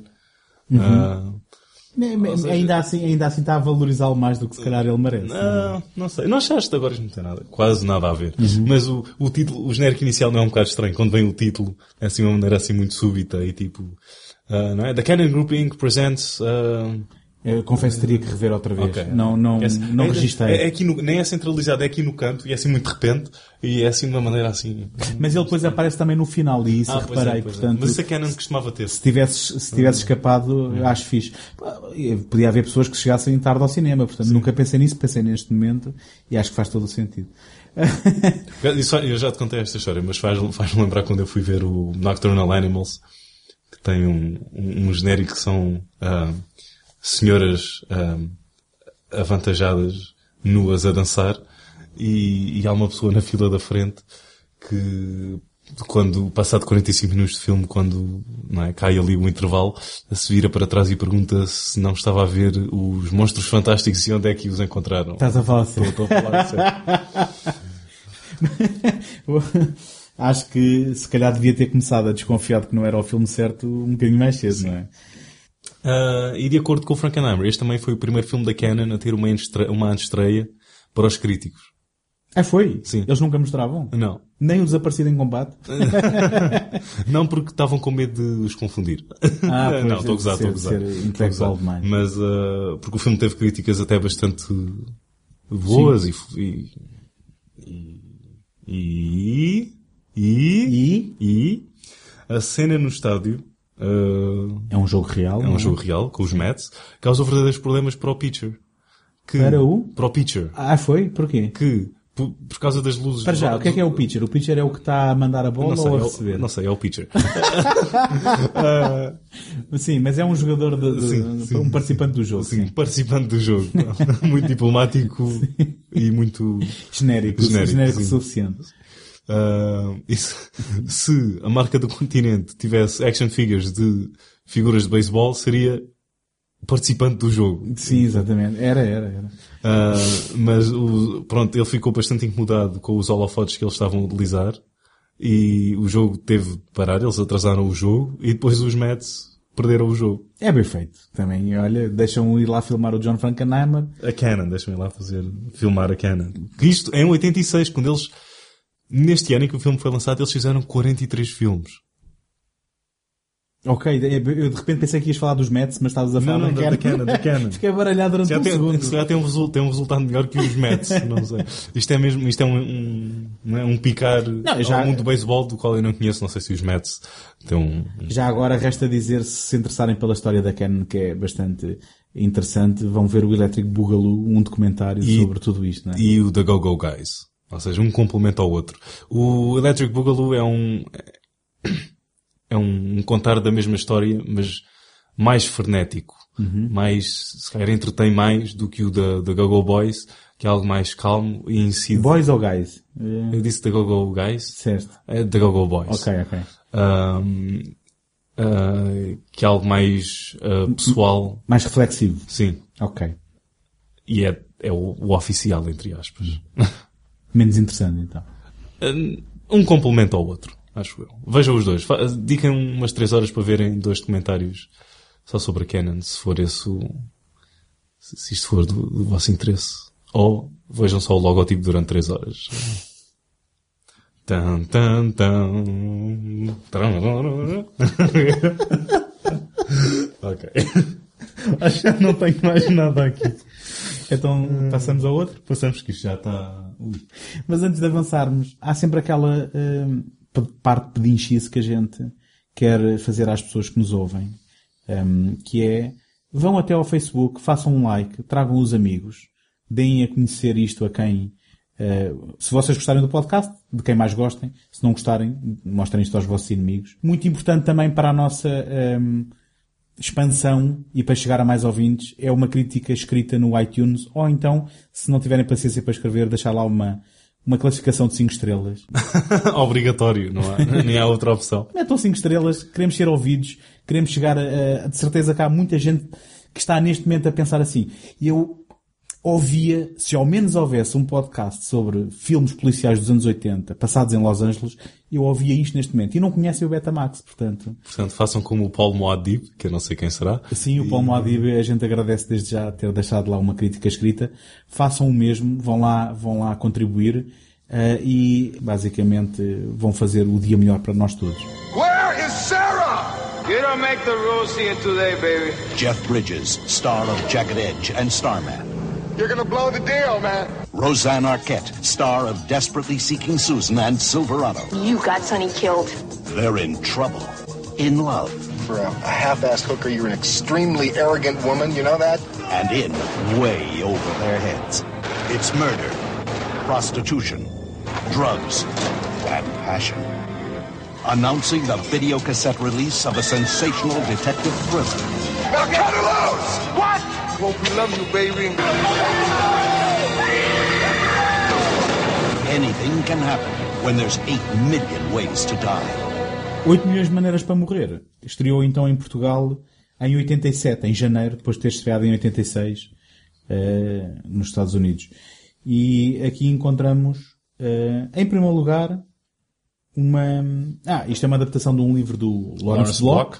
Block. Conheces o Lawrence Block ou é um... Ah, não, sim.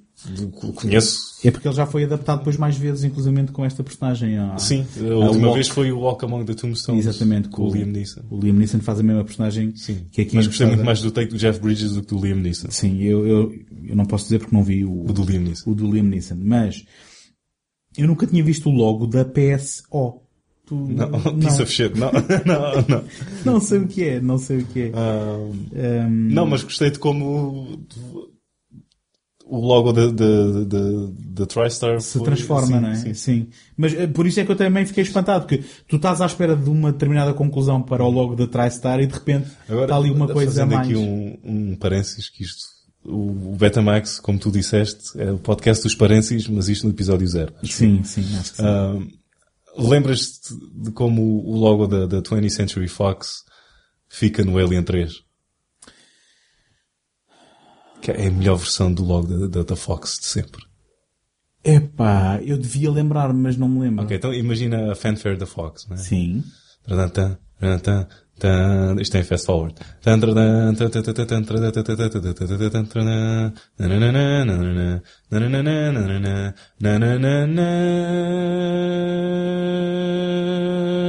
E depois vai para o tema. E transforma-se na música do. No, no tema super pesado e, Uhum. e, e- e assombrado do, do Alien 3. Aliás, uma banda Depois- sonora depois espetacular. Carrega do- ali e depois o filme leva-te para as mortes do, da Newt e do Hicks e eh, dá logo ali o, o, o que tu tens que esperar Uhum.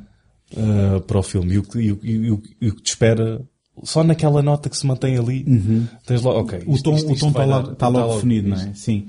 Eh, Agora entramos numa tangente, isto é perigosíssimo, porque... Sim. eh, 8, milhões de maneiras de entrar em tangentes. Em tangentes, o, o Alien 3 que é muito, ehm, digamos, criticado, Espezinhado. espezinhado por muita gente e que ehm, eu sempre gostei dele e, a- aliás, foi o único que vi originalmente no cinema. Ehm, Eu digo mais, é digno de estar entre os outros dois. Pronto, então eu aí também, não sou eu que te vou corrigir, e tem uma banda sonora eh, extraordinária, eh, e como tu agora aludiste, que nessa transição faz para a banda sonora, que eu penso que ele se chama Elliot, Elliot Goldenthal, exatamente, e uma banda sonora que durante anos numa ehm, ehm, discoteca que vendia CDs Aham. em Cascais, ao pé de onde agora há um Santini, ali ao pé da Praia do Peixe, eu ia, eh, como fazia muito na Europa América com livros, namorar CDs e às vezes juntar dinheiro da mesada para ver se os comprava, qual é que comprava. Ou é levavas um. CD a jantar também, não é? Sim, levava o CD a jantar antes de de levar para casa. Mas, basicamente, estava lá a banda sonora do Alien 3, que eu namorei durante muito, muito tempo e tomei a opção estúpida de não o comprar. E hoje, se tu fores à procura de o comprar, só encontras em eBays e coisas do género por um balúrdio. Portanto, é uma banda sonora até rara eh, de se encontrar. Enfim. Precisas da tua desforra. é, boa. Fechando o parênteses. Ahm, então nós entramos aqui eh, com um genérico que também eh, levanta um bocado logo o interesse, acho eu, porque ahm, se bem que a música do James Newton Howard, que Eu gostei bastante da música do James. não É, eu acho que- Eu, eu acho que ele era casado com a Rosanna Arquette na altura. do- Era? Ah, Isso é uma- é uma trivia. Posso, posso estar a dizer uma barbaridade Ok, completa. ok. Mas, Se calhar era casado com o David Arquette. tinha- o, a música dele é devidamente anos 80, mas destes três filmes, se calhar é aquela mais tradicional no fim do dia. Uhum. Mas eu eu- eu estou a falar é daquela panorâmica sobre a autostrada, que entretanto Quase vertiginosa, como está é porque depois, sim, é é? depois vai, vai indo.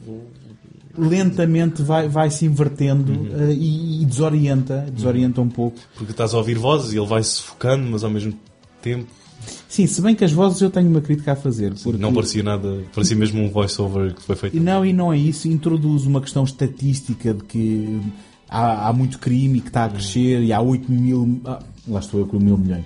Há 8 milhões de maneiras de, de- de morrer, só que depois não há propriamente um- um- uma sequência temática no filme que justifique eh, estarmos preocupados com a estatística do crime, porque depois a gente é uma história policial que envolve eh, um ou dois vilões, diga, ou potenciais vilões e um ex-polícia.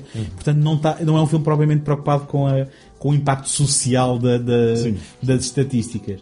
Ahm, já agora é importante dizer que houve um primeiro argumento do Oliver Stone que depois foi eh, reescrito por um tipo chamado eh, R. Lance Hill, que depois, por ter sido reescrito outra vez por Robert Town, eh, ele, eh, portanto, o Oliver Stone não quis o nome lá, mas teve que ficar. Porque já era demasiado tarde para mudar os créditos. Já era muito... O Lance Ah, inflacionou o orçamento com o que estava a escrever e depois o Robert Town é que veio. O Robert Town já tinha trabalhado com o Ashby, acho que foi no Shampoo e outro filme Uhum. dele, que eu agora não, não me recordo.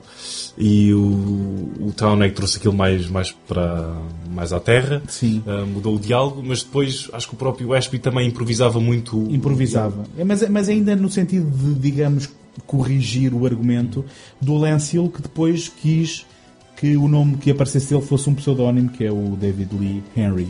Portanto, no princípio do filme conhecemos o Jeff Bridges, que eh, numa, num- é um polícia que numa missão acaba por matar um, um, uma- um meliante e enfrentar a sua família. E é? ele está de corpo e alma neste filme, o Jeff Bridges. Oh, Bem, mas o Jeff Bridges está, está sempre de corpo e Mas alma. ele está aqui e. Aliás, acho que ele estava fresquíssimo de. Acho que ele teve uma nomeação para o Oscar, não sei se ganhou. Foi no Starman. Não, não ganhou. E ele está. Isto não é, não é uma escolha muito segura, Uhum. não é? Para quem acaba de vir de uma nomeação para o Oscar para estar neste. Uhum. num, num filme destes. E ele está. Ele dá a dimensão a uma personagem que facilmente poderia cair num, num arquétipo ou algo básico. E ele vendo o alcoolismo e vendo o desespero daquela personagem de uma, de uma forma impecável. O Jeff Bridges é um dos melhores atores da nossa. que nós conhecemos, vá. Uhum. Não, não- eu ia se chamar geração, mas nem, nem a minha geração é do Bridges, nem, nem- a nossa é a tua. Portanto, é, é um dos melhores atores vivos, talvez. O que o- é o que o Eric Roberts poderia ter sido. Achas que sim? Tá- Ok, tudo. Não sei. Eu desculpa estar-me a rir, mas acho. Nunca me lembraria do Eric Roberts. eh, Mas, mas porque. Não sei. Tenho o Eric Roberts noutro patamar que o Jeff Bridges. e não pensei na potencialidade dele.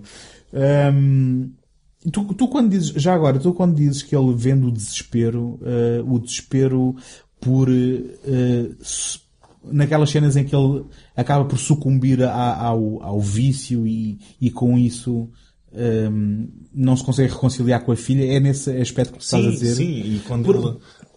ahm, não, porque depois dele não conseguir ajudar a prostituta que é, não é o dispositivo narrativo para lançar esta trama toda, Um, Ou seja, originalmente é aquela, aquela, o assassinato ou, ou, ou aquela morte em ação daquela pessoa que o leva a uma espiral de alcoolismo e depois nós vamos encontrá-lo mais tarde e aí sim é quando Sim, uma prostituta quando ele- pede quando- a proteção dele e ele falha, não é? quando ele a- a- acorda de, de- de estar na clínica de. ah, ah, e agora tens de me ajudar com a palavra. Ah, De recuperação de pessoas dizer, alcoólicas. lixe, detox. Sim, desintoxicação. sim, Exatamente. Desintoxicação. Ah, ah, que ele se levanta e está ali, tipo, todo. Sim, sim, boca e- seca. e- Boca seca e depois passa metade do filme a cochear Sim, e a gente nem sim. sabe exatamente porque é que ele cocheia, porque ter-se-á passado qualquer coisa. Sim, sim, concordo.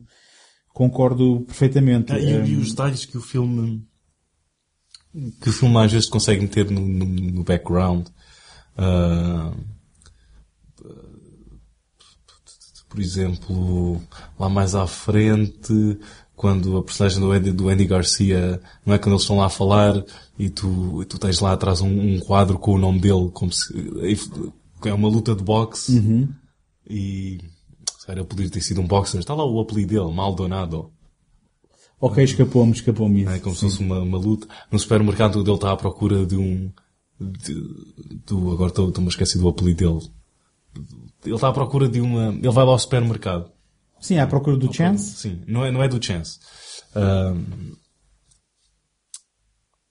tem, tem um nome latino. Agora estou. Ele vai à procura de um latino. E atrás da- da- das caixas, vês lá o nome escrito, né? como se fosse tipo a lancheira ou qualquer coisa, atrás do, do Jeff Bridges. Está lá. Nesse, é, por nós pequenos que o filme tem. Como depois os gangsters, um a jogar um videojogo. Sim, Isso é no- isso- isso- no- no- com o rato, com o rato no e, ar. E depois quando, quando o Maldonado vem ele a tentar desligar o monitor, lá atrás enquanto o Maldonado e o Rosen, quando o Andy Garcia e o Rosanna Arquette se- estão a discutir e a ter uma, não é, um- uma discussão Uhum.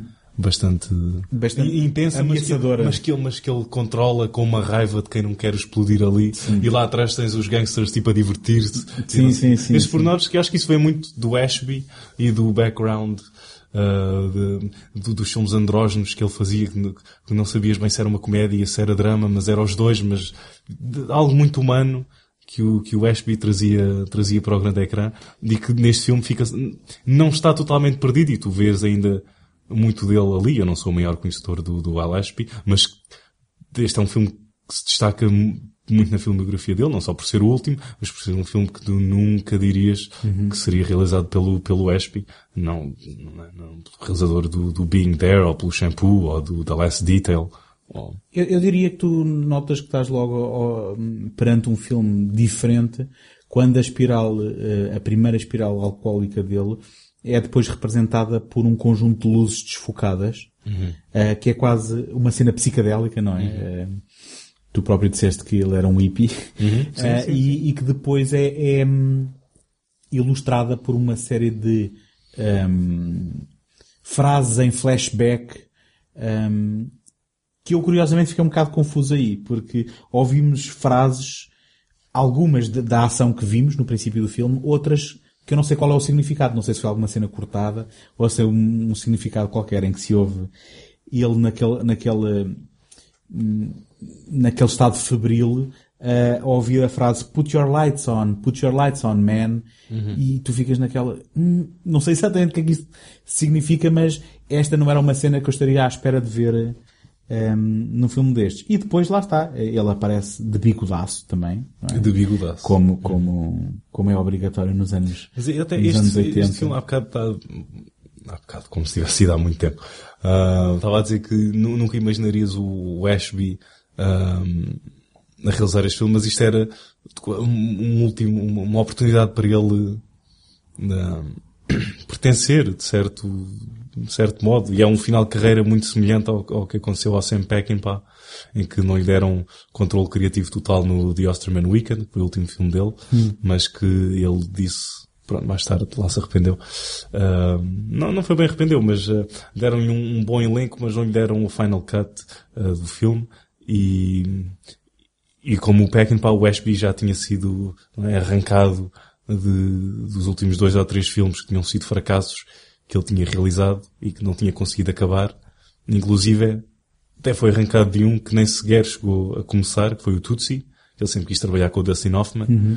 e por complicações com a companhia de, de- de produção com que ele estava a trabalhar na altura, a Laurie Marr, com quem só tinha um, um acordo de três ah, películas, ah, eles conseguiram no tirar do, do Tutsi. Depois foi realizado pelo, pelo Sidney Pollack. Isto era quase como, como algumas das personagens dele uma pessoa quer pertencer, não é? Eu, eu tinha dito, não sei se isto teve alguma coisa a ver com, com, ah, com o sentimento de querer pertencer, ou se esse sentimento alguma vez existiu, mas ele cortou o cabelo e até no IMDB está uma foto dele no, no set do filme e é ele. Arranjadinho. É o cabelo, não é nada, não é o hippie Uhum. de que tu vias no- nos anos 70, também era uma época diferente. Uma Ah, coisa é certa, ele era um desalinhado, não é? Quer se Sim, goste, sim, quer, sim. quer não nunca, se já goste. nunca teve, para um realizador oscarizado, nunca teve o respeito ah, que, merece- que merecia. Sim, para isso tens Oh, cortar o cabelo. Assim, mas, mas também estamos a, estamos a falar, de, como, falamos, como mencionámos há pouco, de um, um modo de fazer filmes mais homogéneo, em que o estilo dele não era de todo bem-vindo, Uhum. e acrescentas a isso o facto de ele andar viciado em drogas e de os filmes terem sido fracassos e de isso te mete na, na, na, na- lista negra na prisão dos realizadores, o que quiser chamar. E isto tal, tal acabou- e qual como o Peckinpah, como muito, muito, muito semelhante a dois, estes dois realizadores. Sim, isto acabou por ser o último filme dele porque ele morreu dois anos depois. Eu não sei exatamente, mas talvez de fez doença, mais, não é? fez mais um, trabalhou em mais algumas coisas, fez um, um piloto com o Dennis Franz, ah, de, de uma série que, era, que tinha sido inspirado no Beverly Hills Cop, ah, mas terminou assim de uma maneira muito... ah, Mas ele morreu de doença, sabes disso? Porque... Sim, eu acho que não sei foi, exatamente que foi uma não morte sei- não sei se prematura, foi não é? cancro ou qualquer... Sim, foi... Até, até porque ele, ele estava a rodar o documentário que fez sobre os Rolling Stones, ele teve uma overdose aí. Ah, Ok, pois. Não, não, não é fixe. Agora, nós estávamos a falar do Jeff Bridges e, e a elogiar a sua capacidade interpretativa. Quem não vai ganhar nenhum prémio de interpretação é a Alexandra Paul, não é? Ah, que nós mais tarde vamos a, a ver todas as semanas no Baywatch. Ah, e que Eu também lembro-me- eu lembro-me sempre dela do Christine. Sim, do Christine, do Carpenter. Mas também aí, Ah. também aí não vai Isso é o ganhar. Christine, não sou eu. também aí não vai ganhar nenhum. Ela não é propriamente hum, uma boa mulher fatal, não é? Já a melhor atriz é a Rosanna Arquette. Uhum. Só que eu estava a ver este filme e estava. Eu vou ser o mais superficial possível. Uhum. Estava a ver este filme e estava a olhar e a pensar assim: eu acho que tenho um problema com a cara da Rosanna Arquette. E, hum, mas mais à frente, eh, na cena em que ela vai com ele para casa, percebi que se calhar é aquela maquilhagem que é. Ah, sim, sim, sim. hum, portanto, é de propósito para dar-lhes aquele ar trash. Até porque isso entra na cena de, dele a de ele lhe perguntar porque é que vocês usam aquilo. É verdade, mas hum, ainda assim, ainda assim, não, mesmo sem a maquilhagem, há qualquer coisa na beleza dela que não é imediata nem, nem natural. E neste filme ela é um bocado abrasiva, mas se bem que a gente também percebe que é a personagem, que é, é aquele escudo que ela tem que pôr. hum, se bem que depois tudo isto vem abaixo com uma cena de diálogo entre eles os dois, do qual eu não sou grande fã, não sei Qual se é? gostaste. Quando, quando eh, cada um deles está a contar sobre a sua infância e os seus pais e, Ah. e, enfim. Não é o ponto mais alto do filme. Eu prefiro, muito mais quando ela lhe vomita em cima. sim, sim. Sim? Ah, sim, e quer dizer, de certa forma ele também mostra que é um homem decente porque ela está alcoolizada e quer se aproveitar dele Uhum. e ele eh, espera aí e trata dela e mete-a na caminha. Uhum. Não, Rosana, eu já tenho o meu bigode. Isto faz pandan com a piada do Danny Aiello do, Sim, do, sim, sim. do, do episódio anterior. é? Jean-Claude Panda. Agora, hum, eu vou dizer, um- vou dizer uma coisa. Ainda antes deles se entenderem, naqueles diálogos abrasivos entre eles, hum, dá para perceber que estamos na era do politicamente incorreto ainda. Uhum. Quando há aquela troca de insultos. É, e ela chama-lhe prick e, ele ele- chama-lhe fucking C-U-N-T. Eh, enfim, nós estamos em Portugal, se calhar, Sim, sim. não deveria chocar tanto, mas enfim, é desagradável. Ahm, E tu, tu estás neste momento eh, envolvido com o filme? Estás a sentir o filme? Ou... Sim, eu já estou É? a sentir o filme há muito tempo. Sim. Desde que. Olha, a primeira vez que senti o filme, isto em 1865, Uhum. ah, era um mineiro. Na... Ah, não, a primeira vez que senti o filme foi logo depois dele ter, dele ter morto. Estou a oprimir um gatilho. Exato. De- Dele ter morto. Dele ter morto o, o que é na primeira cena? Sim, na primeira cena. O, um meliante Sim, que eles iam para prender. Sim, assim. logo a seguir, quando ele é confrontado pelos dois polícias, ele está ali Ah, ele naquele, insulta os polícias naquele também. rencontre. Sim. Do, não é? Sim, sim, sim. logo aí, estavam lá, ele estava estava armado, não estava armado, sim. Sim, mas estava armado com o quê? E depois ele diz o nome. E depois... Já qual, qual é que é o nome? Ele diz, ehm, eu não sei que é slugger, não é? Sim, É, sim, sim. E eles, o que é isso? É um bastão, seu palhaço. Sim, sim, sim. eh, Qualquer Sim, coisa desse Baseball bad, you dipshit, ou qualquer coisa Sim. assim. Naquele tom mesmo à Jeff, à Jeff Bridges, isso, ok.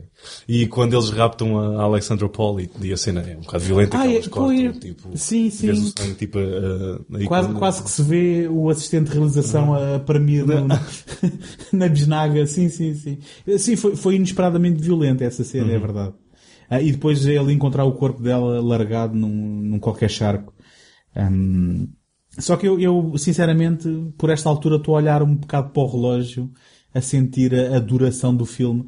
Felizmente, entra o Andy Garcia em cena, se a gente já o tinha visto ali a, a- rondar e já desconfiaríamos que, obviamente... E sabes seria- porquê? Uh, O porquê o quê? Que ele Porque, entra em cena? porque tu desconfias dele? Porque é o Andy Garcia Não. com um brinco no- na orelha? Ah, é, o- é o carrapito, o cabelo apanhado. Subitamente ficou aqui um podcast de duas avós. Tipo, é um carrapito. É um carrapito. Ahm, ou seja, estás a dizer que é, é uma, é uma imagem estereotipada de um vilão, é? Não, estou a dizer que é, aquilo ameaça pessoas. Ah, bom, sim, quer dizer, ameaça ao bom gosto, pelo menos. é? Mas, mas o... Ele podia virar-se assim e assaltar um banco. tipo. É, isto, isto é muito bom para uma transmissão que não tem que qualquer... é sonora, sim, sim, um meio, um meio eh, sem imagem. Ele vira-se é- assim e depois... É, mas eh, as pessoas, eh, se querem, se querem assistir a todos os nossos movimentos, que vejam a versão em vídeo que não existe. Claro, claro. É, fala por ti, eu estou a filmar a minha debaixo da mesa.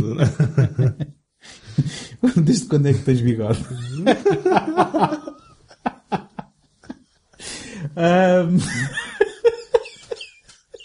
Se é só uma tira, também, não é? Ora bem, mas eh, a verdade é que o Andy Garcia, e nós aqui, ehm, eh, antes de começarmos a gravar, trocámos aqui umas impressões, e tu, eu estou aqui um bocado eh, dividido se o Andy Garcia é genial, ou se é, ehm, digamos, o rei dos trajeitos. E tu dizes-me que não, definitivamente Não, é genial. é genial. O Andy Garcia é verdadeiramente ameaçador neste, neste filme. Há conta de mexer muito na gravata e, e não tanto no cabelo, os, os movimentos dele são, leva a mão à gravata e, é assim, eu para mim, eu digo-te, ele, ele, ele hum, funciona, mas está naquela fina linha que podia descambar para o outro lado. E aquele pormenor brilhante deles comerem ah, cones gelados. Sim, mas isso é brilhante porque tem importância narrativa, porque depois é tudo uma Não. metáfora para eles Porém, falarem do sim. negócio hum, do gelo, que na prática é, é, é- é, digamos, uma forma encapotada de falarem de, hum, da branca, como o Jeff da Bridges, o Jeff Bridges tenta dizer, ah, eu quero comprar branca. E ele, que é isso? Não sei o que é que estás a falar. Eh, Enfim, há um pormenor que eu gosto muito neste, neste grupo de vilões. Ah, em primeiro lugar, esta representação é algo interessante, no sentido em que o um, Andy Garcia parece ser eh, definitivamente perigoso, eh, eh, também no, lim- no limite do psicótico, e como tu bem dizias há um bocado ali aquela cena em que ele está a, a a re- resfriar o seu impulso violento. E arrisco-me a dizer, muito mais assustador do que qualquer Tony Montana que ande por aí. Hum, O Tony tal- Montana é quase um cartoon que anda ali. Sim, sim, mas quer dizer, um filme do Brian da Palma nunca seria subtil, não é? Um, Wanna play rough? Mas agora temos Al Pacino, Christopher Walken chega isto para é- lá. isto é tudo imitações horríveis. Christopher Walken chega para lá, temos Al Pacino. Um, mas um, o que eu queria dizer é há aquele elemento uh, em que quando ele está a negociar com o Jeff Bridges na rua, ele tem depois o outro com quem troca umas impressões e que anda ali a rondar. O tio.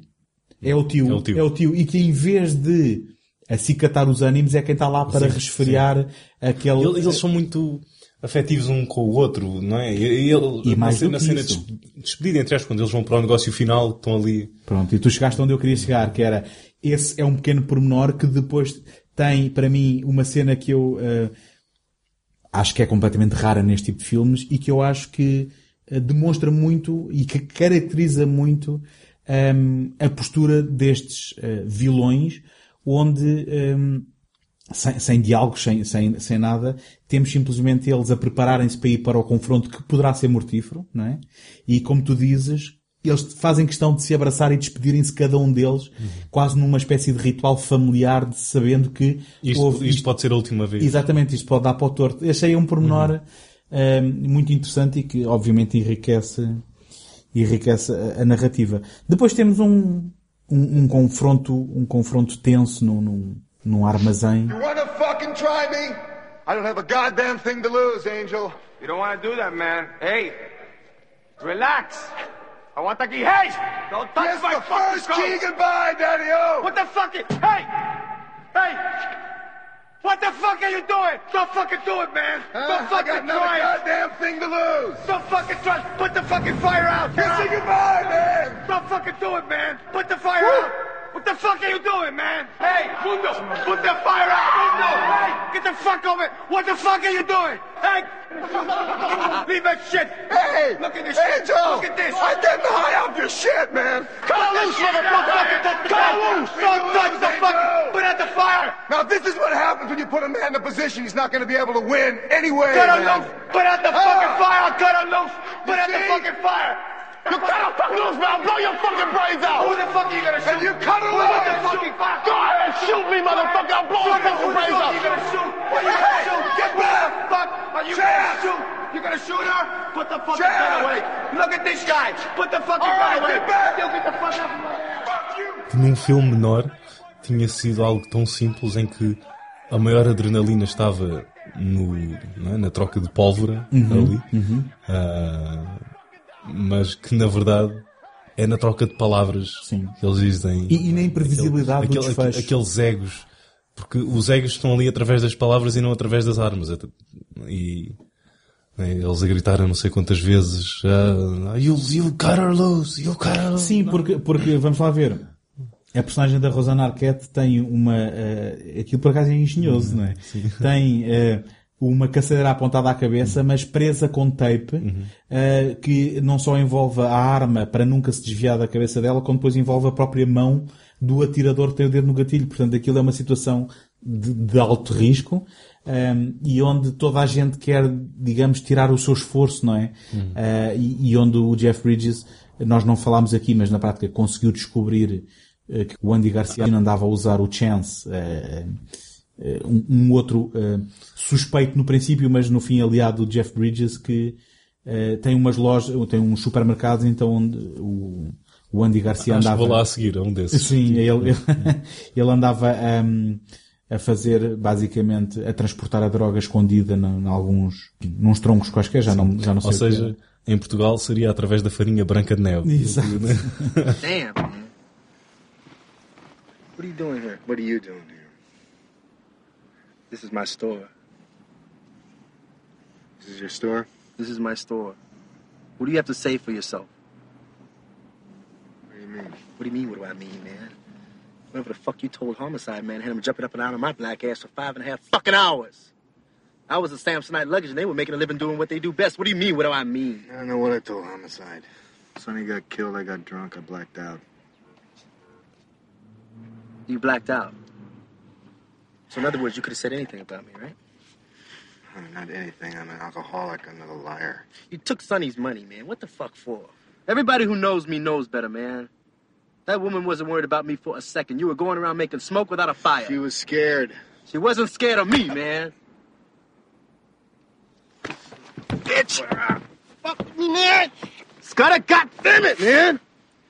All I can tell you, she told me she was scared of you. I told that to homicide, and you're a suspect, motherfucker. The suspect, motherfucker! So am I! So we're gonna continue with this adversary relationship, huh? You're gonna help me find out why she was scared? Mas ele, como lhe meteu a mão, a troca que, que está ali em causa é ele, ele quer a Rosana Arquette de volta e ele dá-lhe a droga. Uh, e claro que estão todos ali um, no fio da navalha para perceber se alguém está a enganar alguém. E na realidade estão, porque o Jeff Bridges tem a polícia a cercar o, Qual é que é o o- armazém. O Fio da Navalha não é um filme com esse nome. Ah, é com o Jeff Bridges, curiosamente. Ah, é o Jagger Edge. Ou, ou é com o Bill Murray? Tô- tô- Não, é com o Jagger Edge. É, Não. É um dos- é meus atores É preferidos. o Jagger Edge e entrou no Jagger Edge. Isto foi uma coincidência do caraças. Ah, já sei. Mas é com o Bill Murray ou com o Jeff Bridges? Não, é com o Jeff Bridges. É com o Jeff Bridges, não E é? a Glenn Close. Glenn Close, exatamente. Bom, e daqui eh, depois o, o vilão ainda se consegue escapar eh, e há um confronto final que se calhar achas que há um confronto final a mais ou... Não, mas Não. provavelmente não tinha sido boa ideia levar lá à casa quando tens o teu criminoso principal à solta. Eh, Pois, quer dizer, mas aquela casa era de quem? Eu, eu, eu, eu não sei se vi isto cansado. Não sei, e- mas ele sabia certamente onde é que era. Mas aquela não é a casa do, do Andy Garcia. Ah, mas ele conhecia, pois. eh, Não era bom levá-la para um sítio onde o Andy Garcia pudesse. Sim, verdade. Só que depois, como tem, aquele, como tem aquele pormenor do, do, do. Como é que aquilo se chama? Ahm, do elétricozinho, do, elétricozinho para, para levar as pessoas de, de cá de baixo até à entrada É uma da set casa. interessante. Sim. Mas ahm, ele, que ele, devia ter levado-a diretamente para o set do Pulp Fiction. E não, decidiu fazer uma paragem ali. Pois foi. Mas aí tinha- teria que entregá-la ao Eric Souls, portanto... um- E ele transformava-se numa mosca. Mas, mas olha, vou dizer uma coisa. Hum, eu não sei o que é que devia ter acontecido. Eu só sei que o filme não devia ter acabado na praia menos romântica de sempre. Nem reparei, né? Não, não reparaste? É uma praia cheia de lixo. Com gaivotas. É, parece as nossas praias quando no inverno é- está cheia de canas e Sim, de coisas. E eu, e eu pensei, mas porquê esta cena? Mas também não queria que acabasse com aquele olhar do Andy Garcia assombro, não é? Ah, é assombrar-te e, a- e, e a deixar, e a deitar Não, mas foi- Sim. Ah, é porque ele acerta-lhe. Foi, foi muito forte. Acerta-lhe na aquele olhar. testa e os olhos dele Sim, ficam sim. raiados. Mas foi mesmo. É. Não, mesmo antes de lhe acertar na testa, ele estava ali. É assustador. Foi- É assustador. Não estava à espera. Eu não estava à espera que este filme fosse tão bom como é. Ou seja, desde Fiquei bastante surpreendido, até porque eu, o filme foi bastante, foi, foi esquecido não sei quantos Uhum. anos. Ele só- só havia uma versão em lá- VHS, Lançado em, em VHS ou Sim. DVDs ranhosos. Não, DVDs acho que não houve. Houve, houve- já tinha havido um antes, É? não sei era, se era uma cópia com qualidade ou não. Pois ele diz que houve em VHS e depois foi finalmente Não, não, lançado não. em, em Tinha- Blu-ray. Já tinha Ah, sido ok. lançado em Laserdisc e Ok. DVD. Uh, talvez não tenha sido em região. You, IMDB. Eh, Exatamente. talvez não tenha sido, acho que na, América do Norte é que passou de VHS para Blu-ray. Ou, VHS Laserdisc. Blu-ray. Mas não estava à espera. Eu até inicialmente eu tinha a impressão que não, não sei porque isto era um filme que tinha sido feito para televisão. E não, foi um filme que foi feito para Uhum. o cinema. E destes três filmes, eh, só conhecias o Viver e Morrer em Los Angeles? ou- Só ter, não, não, já este, o 8 Million Ways to Die era o único que ainda não tinha visto. Ah, ok, este era o único que não tinhas Mas já visto. conheci, já tinha, tinha ficado essa Não, curiosidade. conhecer eu sei que... eh, Bem, atenção, já deu para perceber que tu conheces qualquer filme. Não, não, não. E não sei se te acontece, a mim acontece muitas vezes alguém perguntar conheces o filme assim, assim? Eu sei, Ah, sim, sei. sim. Aconteceu isto, isto, isto, isto e não vi. Já viste? Não. mas eh, conhecer eu sei que conhecias, mas nunca tinhas visto este filme. Não, não. E ficaste agradavelmente surpreendido. Cinco estrelas. Muito bem. Ahm, sim, eu gostei. Eu gostei, muito embora com, aquele, com aquelas reservas de, de pacing. Como é que se diz? De ritmo. Ritmo, ritmo. Eu acho que o filme, enfim, e depois nós, lendo a trivia, percebemos que o Al Ashby foi despedido assim que a filmagem acabou e que ele não Sim, participou foi. Aliás, na edição. Esta é a parte em que eu limpo a. Ajuda-nos aí a explicar porque é que este filme se calhar poderia ser um bocadinho mais conciso. 8 Million Ways to Die acabou de ser rodado no outono de 1985, tendo sido acabado em novembro. A produção estava 26 dias em atraso, mas 3 milhões abaixo de orçamento. Em dezembro, os produtores barraram Al Ashby e seu editor Bob Lawrence. No dia a seguir, Al Ashby foi despedido. Em janeiro foi ouvido, após ter processado a companhia de produção, e a Directors Guild of America verteu a seu favor, tendo Ashby ganho apenas perto de 500 mil dólares dos 60 milhões que procurava. Basicamente, ele não participou na edição e foi afastado. E, enfim, eu, eu arriscava-me a dizer Sim. que se sente um bocado no, no, no resultado final. Acho que o filme eh, tem, tem algum. Eu, eu normalmente, eu vou. Isto com a idade as, as pessoas mudam. E eu, eh, sempre que há críticas de, ah, o filme podia ter meia hora a menos, eu fico sempre. um bocadinho pé atrás com este tipo de críticas. Não sei se já, acho que foi contigo que eu disse que o, o Paul Thomas Anderson, se ele montasse o Magnolia agora, que ele lhe tirava uma boa parte do Sim, ele diz que foi indulgente, sim. Muito embora eu acho que... E ele ainda continua... Sim, eu acho que um realizador pode estar errado em relação a uma obra dele. Eu também não volto a ela há muito tempo, mas quando eu o vi, se calhar também estava na idade certa Uhum. para ver e achar uma obra-prima. Um, mas ele diz sim, diz que foi indulgente com, com o filme. E muita gente faz esse tipo de críticas aos filmes do Tarantino. É, se, bem que eu acho que são, fil- são pessoas que não são fãs do Tarantino, porque o Tarantino também eh, tem um ritmo e uma cadência própria, e muitos dos diálogos parecem supérfluos, são exatamente o, o cerne da questão nos filmes do Tarantino. Eu aqui acho que o filme hum, leva muito tempo a chegar aonde quer. Um, e, e- e acho que podia ser. Bem, eu vou repetir-me, mas vou voltar àquilo que para mim exprime melhor, que acho que devia ser mais conciso. Acho que uns minutos a menos e se calhar ali um, al- algumas gorduras a menos em algumas cenas e tinha sido uh, um filme 5 estrelas para mim também. Ahm, o próprio Ashby também tinha um ritmo. Ele era conhecido também como sendo um perfeccionista. E outra coisa que também não agrada a produtores de lado algum. Uhum. Ah, ele não, não sei se foi no, no penúltimo ou no antepenúltimo antes deste, o Looking to Get Out passou seis meses a montar uma, uma cena com a, com a Message in a Bottle dos da Police. Hum. Depois acabou por não ser usada na, no, no, na- na- no filme. Isso também explica muito, se calhar, as reticências dos produtores com eles, não é? Sim. Um, bom, um, The More You Know, não é? é souberam aqui em primeira mão no Betamax. Um, É, já não é a primeira, já anda por algumas É? vezes. Achas que Acho já. Mas quer dizer, a gente está aqui a trazer hum, filmes que normalmente não são muito reconhecidos, são. E este então, fico, pronto, como já dissemos, ficou mesmo esquecido. Sim, eh, que- que- tanto é que nem sabíamos bem que edições é que havia em termos de, em termos de edições Vídeo, caseiras. Sim. Edições Hum, feitas por avós com muito carinho. Mas, hum, Mas rescaldo final agora. Rescaldo final, este foi um, um episódio positivo, eu já disse no último episódio, mesmo que eu eh, n- chegue ao fim sem gostar muito do filme, gosto da experiência de descobrir Uhum. filmes novos e estes são filmes que eu há muito tempo queria descobrir e redescobrir no caso do... Mas neste caso eu ponho um, The Live and Die in LA em primeiro, 8 Million Ways to Die em segundo e o 52 Pickup. É, é a ordem certa. É a ordem certa. Hum, portanto, daqui a 15 dias estamos cá para mais.